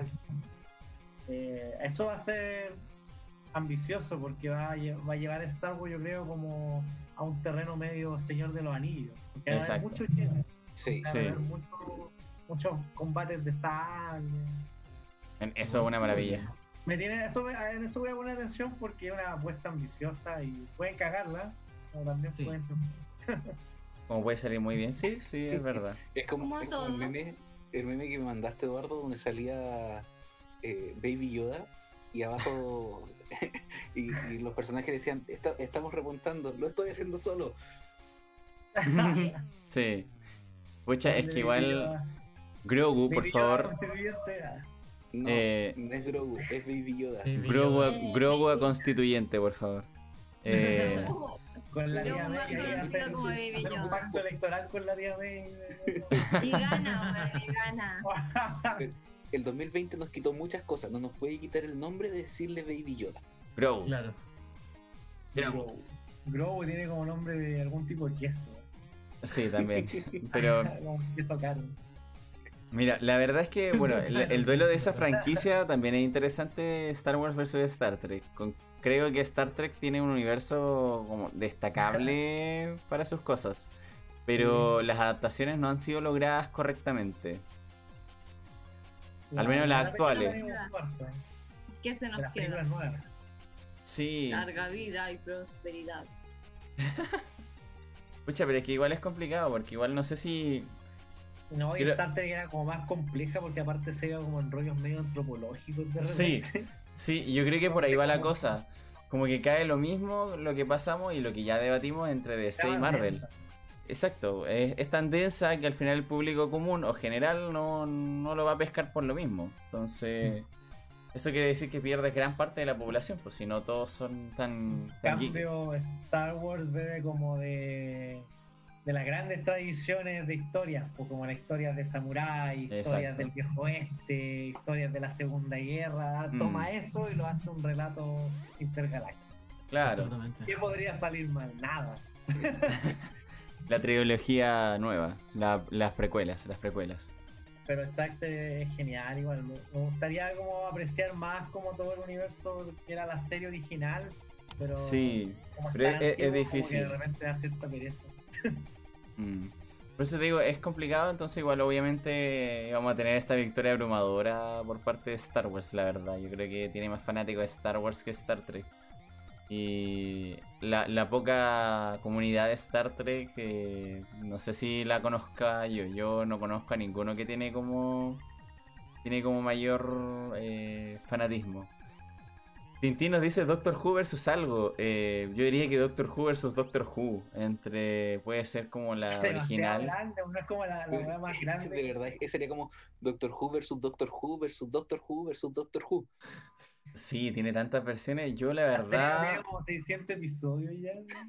Va, va en caleta. Y pucha, yo me quedé. Es como la One. Piece de. de- ¿En cuál me, no sé, ¿en cuál me quedé yo? De hecho, en las nuevas que van a sacar van a volver a traer personajes de Torchwood. O. Entonces ya hay varias weas, pues. Yo la verdad es que. De hecho, en Doctor Who tú como que podía elegir qué queréis ver, pero tenés que verlo todo. Exacto, la verdad es que bueno, entre temporadas son independientes, entonces tampoco necesitáis tanto conocerlo. O sea, si queréis ver y entender como el trasfondo a veces de Doctor Who, si tenéis que verte todo. Las nuevas Claro. por lo menos, porque las ¿Pero antiguas ¿Qué tam- recomendarías tú a alguien que quiere como recién meterse en Doctor Who? No. Uy, sí, por supuesto. No, es justo Piensa que necesario. es alguien que ojalá quería enganchar con Doctor Who. Vean la temporada de Karen Gillian, por favor. Listo, ahí tenés todo. Ahí te soluciona la vida. No, la verdad es que si quieres enganchar eh, desde mm, la segunda temporada de las nuevas, yo creo que de ahí como que tiene como mayor impacto y como que es más continuo. Porque la primera temporada como de la, del reboot de Doctor Who, que en verdad no es un reboot porque te ponen a un Doctor Who nuevo y lo justifican con el, renacimiento de Doctor Who. Eh, desde la segunda temporada de las nuevas creo que se pone mejor. Porque tiene como más continuidad, tiene un, tienes un doctor que te dura más de más de una temporada. eh, así que sí, por ahí va la cosa. Me gusta, me gusta. Creo que por ahí es recomendable. Pero no, no se me ocurre en este momento ninguna serie que le haga como con- contrapeso a Doctor Who, la verdad. No, no veo una, una, obra de ciencia ficción de sci-fi. Es que Puedes que se le parezca nada. A lo más puedes compararlo con Torchwood, que es como el spin-off, pero hasta, hasta por ahí. Ah, Tampoco es tiene, tanto. tiene hasta, su, hasta su versión parodia dentro de la serie Community. En la serie Community, eh, los dos personajes como que veían muchas series, que es Abed y Troy, eh, tenían la, la versión de Doctor Who dentro de, las, de la serie Community que era eh, Spe- eh, Inspector Spacetime, que era como el Mm, inspector espacio-tiempo, Sí, y que al final termina siguiendo como la misma lógica de Doctor Who. sí, bueno, la verdad es que es difícil compararlo. Yo creo que lo mismo que hicimos con Star Wars es como Doctor Who versus Doctor Who, no hay más. Ya, pero ahora sí pasamos a la, a la temática de, de las tres grandes casas, Disney, Pixar y DreamWorks. Eh, Eh, me parece interesante que estemos haciendo la, la distinción entre Disney y Pixar. sí. Independiente, Necesario. tenga, es- independiente que estén juntas, pero son casi eh, casi individuales, la verdad. Sí. Sí, ok, El- ya. El, el Pixar Universe, Sí. la verdad, me, me agrada. Claro, eh, ahora yo tengo entendido que están separados. Ah, Es que, o sea, son separados. No, no sé, la Tuvieron un verdad. conflicto más o menos grande, pero al final Sí. igual terminaron trabajando juntos. ¿Juntos pero no revueltos? Sí, Ajá. cuando fue como la transición a Little Chicken. Ahí me acuerdo que había como un, un drama. Sí. Entonces igual ahí, bueno, como dice Dulo, al final el ratón los compra todos. Por así decirlo, las dos pertenecen a, a- al conglomerado Disney. O sea, El ratón es peor que Disney, Facebook. Disney completo, gi- gigante, absorbe lo que es Disney Animations y eh, Pixar. Claro. Sí, pero hubo un, un, un quiebre en un momento. Y Sí, me acuerdo que, que Little Chicken fue como la primera aventura de Disney como sin Pixar. Como, ¿sabéis qué? Me la puedo sin duda. Mm, Mira, como, como dice ¿Cómo Tintín, Tintín como dice, dijo, ya, yo hago lo mismo. claro, como dice Tintín, Pi- Pixar era un estudio aparte hasta que Disney se lo comió con- por, por completo. Y sí, eso pasó. po. sí fue. Gracias Drake, eh, un gusto compartir con usted en el chat. Sí. Eh, pásate continuamente los sábados, ahí hablamos siempre temas de este estilo. La semana que viene vamos a hablar el día miércoles, vamos a estar presentes en el especial de Navidad. Y bueno, eh, antes de continuar con el debate, quiero recordarles que tenemos un sorteo que Diego Sama como moderador ha estado espaneándolo ahí en lo que es el chat, pero vamos a sortear un Exploding Kittens, que es un juego de mesa bastante entretenido, así que estén pendientes, vayan a participar si es que quieren, si es que quieren ganarse la copia, y si es que pueden se crear una cuenta fake para mí para poder participar, pero eh, creo que queda como talla, pero es verdad. Así que, bueno, vayan a participar. Eh, un gusto, si es que vaya a ver sus monitos chinos tranquilos, yo la verdad me... cosas que no se dicen. eh, No, hay que decirles igual, hay que ser transparente, Ardilla. Hay que ser transparente, no hacer trampa. Exacto. Eh, vaya a ver los monos chinos, yo lo, yo me actualizo mañana, así que yo todavía tengo tiempo para actualizarme con los monos chinos. Bueno, ahora sí. Continuando con, la- con las animaciones, en DreamWorks tenemos cosas interesantes como Kung Fu Panda, tenemos a Shrek, tenemos a Cómo entrenar a tu dragón. Y yo creo que las tres son muy buenas, no, no puedo Muy compararlas. Sí. Espanta tiburones, mención especial a espanta tiburones. También, sí. Que un gran, un gran olvidado que ojalá resurja. El camino hacia el dorado. El dorado. Claro que de sí. verdad que DreamWorks tenía como ese, ese universo animado que abandonó después del desastre de Sinbad. Ah, Sí. Ah, sí, le fue mal con Simba. Ahí- ahí también Nada que hacer. Y le fue tan ¿no? mal que ni siquiera después, con el paso de los años, llegó a ser como de culto. ni siquiera eso. Pero es que tampoco era tan buena ni tan destacable como para hacerla de culto. Yo no creo No, que. No como el planeta del tesoro en Disney. Sí, Oh. pero el planeta del Nunca fue tesoro. mala, pero nunca fue un éxito eh, eh, económicamente hablando. Que yo creo que en el caso de, del planeta del tesoro, ahí. Tuvo mala suerte. Tuvo mala suerte con, contra la- las otras películas que salieron. Creo que por ahí va la cosa. No, no, es, no es mala, de hecho es bastante buena. Y. pucha, igual la he visto varias veces. El otro día la vimos con la ardilla. Eh, eh, sí, es infravalorada. Y lo mismo que con el dorado, también es infravalorada. Sí, es muy, es muy chistoso. Pero creo que tuvieron mala suerte con, la, con las películas que salieron en contra en, en ese entonces. Como que ahí estuvieron ahí la mala suerte que salieron, pucha, Creo que los, los memes le hacen justicia al dorado. ambas, queremos ambas, así que sí. Que nos anda. Eh, eh, Dunlop nos dice que El Dorado es una película muy, muy latina. No pegó en otros lados. Ah, mm, sí, también puede ser eso, pero es que igual los contendientes que tenían, me parece que El Dorado se estrenó junto con, a ver, ¿con cuál se había estrenado? No me acuerdo si era una película de, Pixar, parece. Eh, ¿No fue Toy ¿Qué año Story? era? A ver, busquemos. Yo sé que se topó con una película más o menos cuática. No me acuerdo cuál específicamente, pero eh, una de ellas es, es, eh, Toy Story. Las locuras del emperador. Ah, sí. Eso tiene sentido como una competencia al dorado. Oh, pero las locuras del emperador también es, es- es épica, weón. No puedo decir. Es, es, es grandiosa esa película.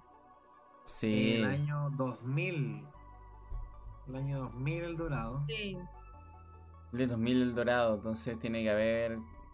Bueno, alguna de las películas como de Pixar, como que ahí Las locuras junto. del emperador es del 2000 también, así que sí fue. Tenéis esa, pero. Ay, A ver.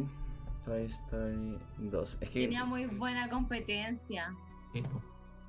mm, Oye, que eran del año 2000. Me han Sí. pasado 20 años. De- Debo admitir que pre- prefiero el dorado a las locuras del emperador.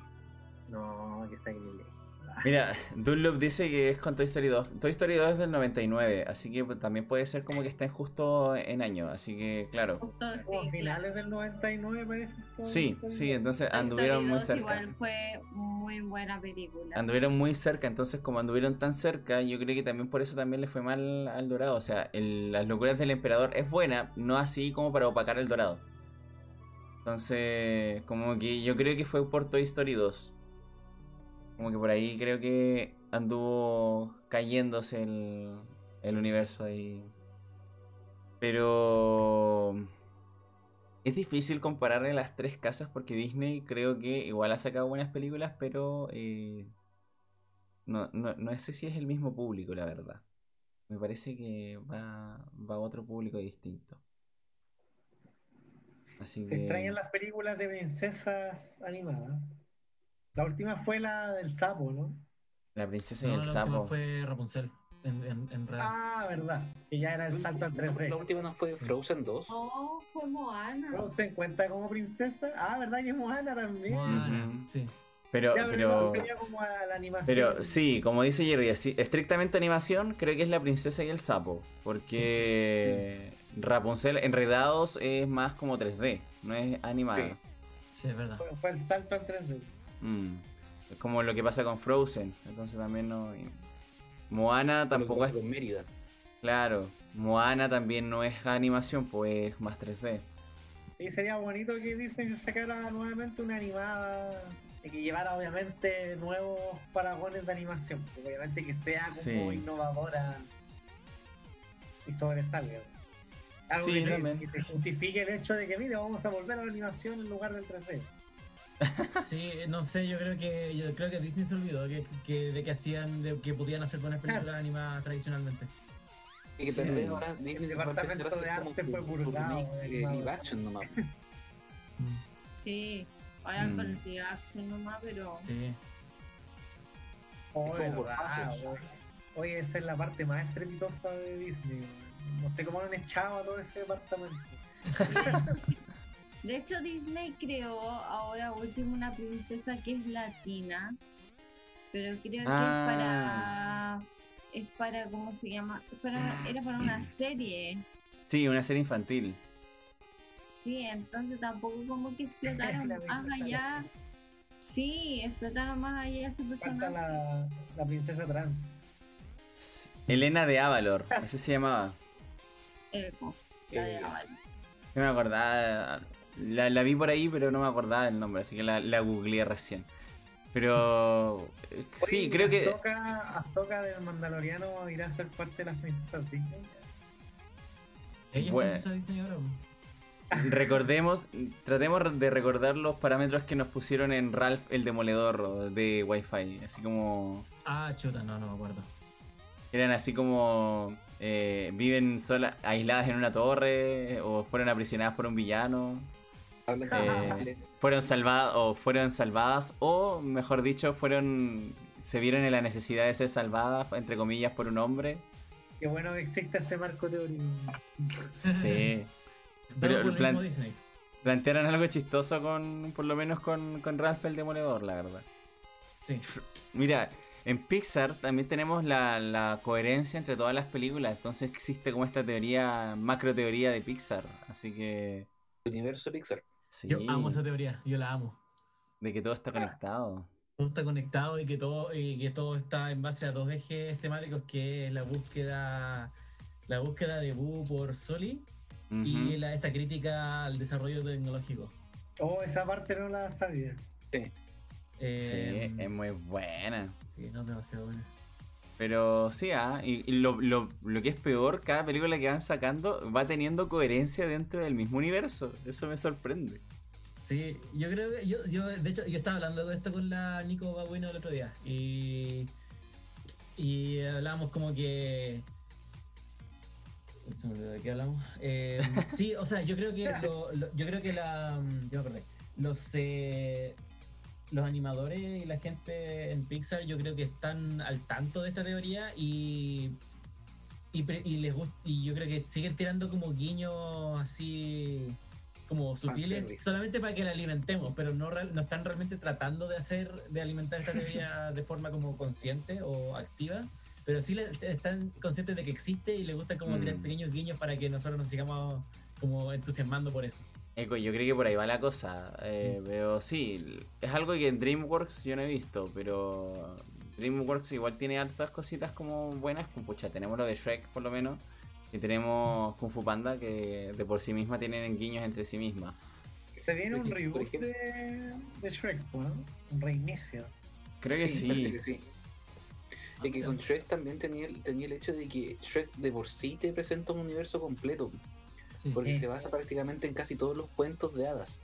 Mm. De todas maneras, como que trata de, de abarcarlo todo Es en... como un Wolf Among Us, pero chistoso.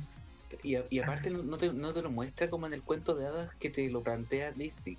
O sea, Disney te, te dice, llegó la madrina y, y a, a Mm. Cenicienta le, le dio su, su vestido y, y Cenicienta pudo ir al... No, acá te presentan a la hada madrina como una buena, así como bien, eh, bien mafiosa, que solamente quiere que eh, cierto, cierto grupo elite eh, quede como... Claro, te invierte los valores. Exacto. Exacto Exacto, ahí te, te muestran, por ejemplo, que los ogros que continuamente te, te lo, te los presentan como, como seres malos, en realidad eh, tenían sentimientos y son como cebollas. O sea, mientras les vas sacando las capas, vas a encontrar el, el núcleo del, de- de- del ogro. Eh, Shrek is love, Shrek is life. Claro, entonces ahí Shrek te, te hace como un cambio, un cambio cuático de, de, de cómo tú percibes e interpretas a los personajes de los cuentos de hadas. Concuerdo, sí, es que igual la- el planteamiento de Shrek es bastante bueno, al menos como el tema de las capas, está el tema también como de, lo- de los reyes, el Farquaad por ejemplo, que igual dejó la cagada solamente por un por querer buscar a la esposa, una esposa eh, para él. Y las escenas icónicas. Hoy sí, Shrek tiene mucho meme también, entonces... Y, oye, y la banda sonora. No, Oh, verdad, la banda sonora igual también es buena. Yo Entonces también... héroe, weón, es como. yo quiero ícono. un héroe, claro, sí. Mejor escena de acción best. Así como Miente, para todo. Miente. Miente, bien hecho, miente. También. Después de la canción de Ricky Martin, igual La Vida Loca. Sí. Sí. pero Muchos, muchos de ustedes mueren. Pero es un sacrificio que estoy dispuesto a asumir. Sí. También está así como. Eh, ¿qué- ¿Qué caja escoge? Así como. eh, la 3, escoja la 3. Milord, escoja la 3. Claro. La tres, Hola, la dos, hola. La uno, la dos, la dos. La frase de. de. ¿Cómo esta? De. de la galletita. Mis botones. Sí. ¡Mamita! O es como que. Pimpón Lo es un muñeco. ver esa escena. Pimpón es un muñeco. Se lava la carita. Bueno, voy con jabón. Así se lava la carita. Bueno. Te lo cuento. ¿Tú conoces a Pimpón? ¿A Pimpón? sí, Pimpón. Es un muñeco muy guapo y de cartón. Cartón. Sí. Se lava la carita con agua y con jabón. Con agua y con jabón. Sí, se lava la carita. Sí. Tiene toda esa Ah, ¿quién no, se referencia. sabe, ¿Quién no se sabe esa escena, weón? A mí me gusta también la escena cuando hacen como esta esta alusión a, a- a las películas, o sea, no, a las, estas series como policíacas donde persiguen a los, a los maleantes y atrapan a- al gato con Ah. botas, así como, es arena de gato. O sea, Eso no, es- eso no es mío. Eso no es mío. es muy buena, weón. Mira, tú Leo nos dice, como el- el- la, la escena del papucho príncipe encantado. Sí. es un papucho, su cara ha sido tallada por los mismos ángeles. Meme que utilizo para todo, desde Henry Cavill hasta, hasta nuestro dios Kenu, así que sí, es muy utilizable también. Sí. Frases Pero- para ligar también hay, como la del gato con botas. Por ti, baby. Sería Batman, sí, sí, también. Hoy pago mi deuda, Shrek. También, tiene muy- muchas escenas icónicas también. Bueno, Agradable. La verdad es que nos entrega varias cosas, igual que, bueno, cómo entrenar a tu dragón, igual me gusta, porque aunque sea graciosa en ciertas ocasiones, me gusta la temática de trasfondo, así como el cuidado, también Una como... película muy linda, muy También es un poco la fra- el- como lo que te deja en la, la última, que es como de cómo en... Si amas algo, déjalo ir para que viva su propia vida y después de alguna u otra forma igual va a volver a ti también. Te dejan es- esas enseñanzas también. Eh, Po, Kung Fu Panda no me dejó ninguna enseñanza más que dime que estás orgulloso de mí, Chifu. Dímelo. Pero eh, sí, también. Oye, pero Así. igual en Kung Fu Panda te plantea, te, te plantea como, por así decirlo, la, la, la necesidad de un, de un padre o de un cuidador de, de guiar o de, de formar o moldear a, a quien está criando. En Kung Fu Panda te dicen que no importa si es un padre biológico, es el, Bueno, es el cuidador el eh, importante. Me refería más como a la relación de Chifu con, Ah, ah también. con, el, con, el, con el villano de la 1. Sí. Porque al, al- al final eh, Chifu lo, lo moldeó para ser el, el guerrero dragón, pero él no era el guerrero dragón. Entonces, eh, al final ni siquiera hubo como una, una sensación como de protección, decirle, "Pi- pucha, no fuiste tú el elegido, eh, yo te voy a acompañar de ahora en adelante. Lo dejó de lado. O es que igual lo que pasa en, en, en la 1 tenemos también esta como en la puesta de expectativas también en tu en tus pupilos. po. En este caso Chifu Por eso. puso, puso altas expectativas en Tai Lung porque igual presentó un- unas habilidades magistrales que ninguno de sus otros estudiantes tenía. po. Entonces, y a fin de cuentas tampoco él fue el culpable, po, porque es la Wei el que la cagó, pues es el que dijo, no, tú no puedes ser el guerrero dragón. Entonces...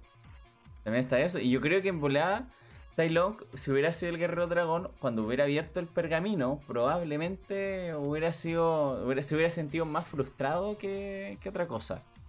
Sí. Puede ser. Monster Inc. Sí, también. Monster Inc. igual te entrega buenas Ay. cosas también, sí. Sí, sí, yo estoy de acuerdo con Douglas, es muy buena película, es una de las últimas así como de Disney que respeto porque yo yo siento que hubo un, un antes y un después, la, un- una de las últimas películas salieron ya como en 2006, una de las que encuentro Mm. que eran más buenas y después empezaron a salir otro tipo de películas ya con, con otro estilo, entonces Monster Inc. fue una de las películas que que ya es como que estaba dentro de ese rango, ya como de las últimas películas más buenas, según mi criterio, en realidad. Y es una muy buena película. Aunque tengo que decir que, Mm. Mo- que Monster Inc. University es como... mm, no existe. La vi, pero no existe. Por Dios, stop, stop cree que no existan películas, weón. Pero, pucha, sí es verdad. ¿eh? Bueno, acá dice Dunlop, igual viene Coco. Coco es una de las películas así como nuevas que me ha sorprendido así como para bien, así Disney. Sí, es una muy buena película. No mira, Luciano está, Pero Coco, que no está es diciendo Pixar. frases. ¿Coco? Sí, pues. Sí, pues sí lo es. Pero Monster Inc. igual, ¿o no? También. Monster Inc. Eh, sí, pues, también es de Pixar. sí, también. sí, pues, Es entonces que yo igual. igual hago las separaciones. Sí, pues igual es complicado cómo hacer la separación, pues, porque igual después de que Pixar fue devorado por Disney, entonces ya es difícil Es separarlo. como lo mismo, sí. pues. Mm. Pero No, aún así es importante se separarla. presentan como Pixar. Disney y Pixar. Mire, yo le tengo fe a la, a la película que viene Sí. ahora, que es Soul. Eh, igual le tengo fe. La historia puede ser bastante desarrollada si la- lo hacen bien. Un poco de búsqueda en sí mismo. Así que igual voy, voy a estar al, pendiente cuando salga. Eh, ¿Qué otra película va a haber memorable? Es que igual entre los tres universos la verdad es que han tenido... Siempre han tenido como esta disputa de, de películas, pero al final como que todas nos entregan un poco de, de todo, la verdad. Sí. Eh, concuerdo, mucha, intensamente es muy útil para nosotros en el trabajo en colegio, weón, porque es la forma más fácil de explicar la weá a un niño chico. Mm, no la he visto. Claro. O sea, de- desde, la, desde la mirada o, o desde el planteamiento de inteligencia emocional propuesto por Ekman, ¿Mm? sí. Sí, claro. O sea, el reconocimiento emocional de, propuesto por Ekman, sí. Es, es la, la- la mejor forma como de poder explicar el, eh, el reconocimiento de No sé si es la mejor forma, pero es la más fácil. Bueno, sí, es la más fácil. Pero, Mm. o sea, digo, la mejor forma siguiendo esa misma lógica de Ekman. Ah, claro. Ya es como, es, que es como una, una, una forma de que el, el reconocimiento de emociones está y que la- las emociones son prototípicas, por así decirlo, en, en, el, en el ser humano. Pero si nos Pixar vamos es el mejor amigo de los psicólogos. Con los Sí. cortos es impresionante, weón. La verdad es que sí. Así Yo que. uso igual referencias de bichos. Uy, sí, también. Sí. Sí, me gusta, me gusta eso. Mira, aquí increíble. Dunlop eh, nos pone Up, tremenda película. Eh, Eh, Los Increíbles también. No, Pixar se, han- mandado unas películas muy buenas. A mí me gusta una que se llama Un Gran Dinosaurio. Igual Ah, sí. Sí, Igual es buena. me da pena al final. Pero me encanta la película de por sí, es muy, es muy linda. mm. Mm, es interesante. El duelo entre las tres. eh, eh, es complicado hacer un debate entre las tres porque sé que las tres cosas nos entregan buena, buen material. La verdad es que Sí. Disney, Disney propiamente tal, nos entrega las princesas eh, No, y esos otro material anterior. Los clásicos, Los clásicos, claro. Ahí imperantes que todavía están ahí en la memoria de las personas y creo que es como el gran valor que, que tiene Disney. Por eso Mm. yo como que digo que tiene Disney co- como que tuvo un tope. Después ya como que Pixar se llevó la se llevó así como las películas, los grandes galardones con las películas actualmente, pero lo que había antes en Disney era supremo. Sí. Sí, era bastante bueno. Las clásicas que están ahí en Disney Plus, la verdad es que destacan bastante respecto a Disney Disney. Como que igual, eh, por eso mismo yo creo que después Disney se comió a Pixar para poder abarcar más cosas. po. Pero no, no hay que quitarle mérito a varias, varias de las obras que nos entregan, la verdad. No, no hay mucho que hacer. Yo creo que, bueno, la verdad es que debatir en base a estos tres universos es bien complicado porque todos tienen como su algo. Creo que los otros temas que debatimos era mucho más fácil, pues era tienen varias diferencias abismales en, en varias adaptaciones. Así Sí. que, bueno, yo me quedo con esa sensación. La verdad es que vamos a tener un de- se puede tener un debate individual de cada una de las temáticas en, en distintos podcasts y eh, como que para este ya es, es too much, o sea, llevamos tres horas y y ya veo la cara de cansancio de varios, entonces como, uff. Sí, disculpa. entonces O como sea, el tema que es interesante, pero también, Eh, claro, yo... es En todo pesado. caso, la conclusión, eh, eh, hay, una, hay buenas conclusiones que sacar aquí. Como tú decís, eh, es mucho más difícil hacer como una, una especie de ganador entre Pixar y DreamWorks y Disney, mientras que si hablamos de, de Marvel o DC en cuanto a películas, o Marvel o DC en cuanto a cómics, o Star Wars y Star Trek, como que es mucho más fácil decir como, como de encontrar un, un ganador, no, no es tanto una competencia, pero sí un duelo, así que... Sí, Pero claro, eh, eh, yo creo que esas son las conclusiones que podemos sacar y eh, al final del día, eh, aunque haya una franquicia que sea como perdedora, entre comillas, todas tienen algo que, que aportar y, sí. y eso es lo- una de las cosas bacanas de este medio. de este medio. Concuerdo. Eh, es importante que sigan sacando independiente que resulte o no. Yo creo que en base al testeo de prueba y error es de alguna u otra forma que encuentren una buena fórmula. O sea, por ahí abiertamente vi que no existe una fórmula perfecta. Bueno, una frase de referencia a Poe, pero eh, la verdad es que no hay una fórmula perfecta para hacer las cosas en este mundillo, la verdad. que creo que algunas la, la acertaron de inmediato, como es el UCM, eh, está bien, o en este caso lo que hizo DC en las partes animadas, lo le achuntaron al tiro. Respecto a como a los Disney, Pixar y, y DreamWorks, todas tuvieron como su momento cúspide en algún momento. A excepción de DreamWorks, que quizás como que cayó un poco con lo que sería Sinbad, pero como son detalles, son detalles, son como por lo mismo, ensayo y error. Mm. De alguna u otra forma, eh, todo aporta en el medio y si en su momento no es bien querida, quizás más adelante pueda ser de culto. Como pasa, por ejemplo, con, con El Dorado, El dorado. con eh, El Planeta del Tesoro. Todas estas películas que en su momento no fueron muy queridas, pero después pueden ser de culto. Creo que me agrada esa conclusión, me quedo feliz con eso. Antes de ir finalizando, porque ya llevamos mucho tiempo conversando, eh, debo decir de que estamos acá gracias a nuestra querida auspiciadora Castillo Games, que de por sí nos facilita el tema de el Exploded Kittens, así que recuerden que tenemos el sorteo que nuestro querido tío Diego Sama nos compartió ahí en el chat para que vayan a echarle una vista al perfil de nosotros, ahí van a encontrar el sorteito con una infografía. Pero vamos a sortear este jueguito que es el Exploding Kittens. Juego de cartas bastante entretenido, bastante chill y puede ser de 2 a 5 jugadores. Especialmente para estas navidades y estas fiestas, o incluso para Año Nuevo, la verdad. Pueden estar jugando antes de, de que sea el momento de dar el abrazo. Antes del champañazo. Suena feo. Puta de verdad. Sorry. exclama- exclamación Funa. Al toque. Al toque. Al toque, así que.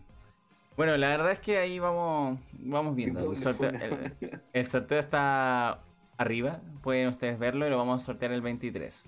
En este caso vamos a hacer la transmisión especial el 23. Los invitados vamos a dejarlo abierto, no estoy seguro de a quién vamos a, a traer específicamente, pero estén pendientes. Un gusto estar aquí con ustedes, que nos vieron, quienes participaron en el chat. Es bacán que participen en el chat porque la verdad es que Sí. Para mí es muy interesante tener esta dinámica, conversar con los que están en el chat. El 23 será un especial navideño Sí. Dunloop, así que vamos a hablar de todas las temáticas navideñas, desde clásicos que nosotros conocemos por los canales nacionales hasta las temáticas que toma Navidad en, en el mundo más otaku. Yo Gracias. estoy seguro si vaya a poder participar el 23, pero yo creo que me voy a poder, voy a poder sumar en la próxima vez. ¿Cuándo es el Mira. especial? ¿El 21? El 23. Mm.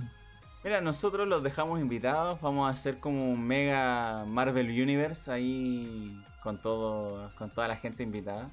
De yo me voy a estresar, pero de alguna u otra forma lo, lo vamos a sacar, lo vamos a sacar adelante, ¿ya? Eh, sí, exactamente old school. Eh, Turboman, vamos a hablarlo, vamos a hablar otras películas clásicas. Eh, también la Milena va a querer participar, así que vamos a ver cómo vamos a organizar a todo, todo nuestro público ahí pendiente eh, ese día. Damos las gracias también a nuestra querida panelista Ardillita presente hoy día. Muchas gracias por estar presente y por caer en la dinámica de la funa. Y por también caer un poco en el juego del Basinga. Muchas gracias también por eso, prestarse para el deseo. Vamos a aumentarle el precio porque nos pidió aumentarle el precio, así que vamos a ver que, en cuánto lo aumentamos dejamos. el precio y canto el opening. Ah, Chale. Uy, me gustó eso. Vamos- voy a añadir Yo otra recompensa. Esa podría ser otra recompensa. Sí, Sí. pero más cara. Sí. Yo ya tengo mil runas, así que estaba esperando poder canjearlas por un Basinga, pero creo que voy a esperar por eso. Sí, así que vamos a ver qué se hace. Yo tengo runas infinitas porque soy el creador, así que puedo fácilmente Eso no tirarlas. vale, eso no cuenta. No importa, yo juego igual. Eh, gracias tío Diego Sama por estar presente con su peinado de Thor, como siempre. Gracias también a nuestro invitado JP, que vamos, vamos a negociar eh, esa inclusión permanente al programa. Así que Sí. Y vamos a negociar vamos a también. negociar. Sí, Hay que negociar también el diseño, negocio- Y negociemos el también eso, los diseños de los iconos Sí. de suscripción y todo eso. sí, vamos a, vamos a negociar también. Creo que cuando tenga dinero, porque me gasté este el dinero en juegos de mesa, así que jiji. Dale. No, yo yo pose va, va, sigue en 10.000, no, no va a bajar de precio. De hecho, hasta lo, lo pensé en subirlo, pero ahí vamos a ver. Ay, qué. Y a todos nos tiene súper barato y a él, a él lo tiene en 10k. Oye, la Yoyo Pose la puede hacer cualquiera, pueden pedirla para cualquiera, no solo para mí. Pero por favor, eh, al, al que pida y al que canjee la yo-yo pose, que por favor lo haga con el Eduardo. Bueno, ahí- vamos a pensarlo, vamos a pensarlo. Gracias también a nuestro invitado de hoy día, Jerry, Ben Jerrytarian ahí, también con su conocimiento de cómics. También un gusto tenerlo como siempre ahí con nosotros. Así que eso, muchas gracias a todos, gracias por estar presentes, gracias por escucharnos. Recuerden que esto va a estar mañana, yo creo, subido ya a Spotify y van a poder escucharlo y recordarlo. También tenemos el canal de YouTube que está más abandonado que mi billetera, pero ahí va a estar.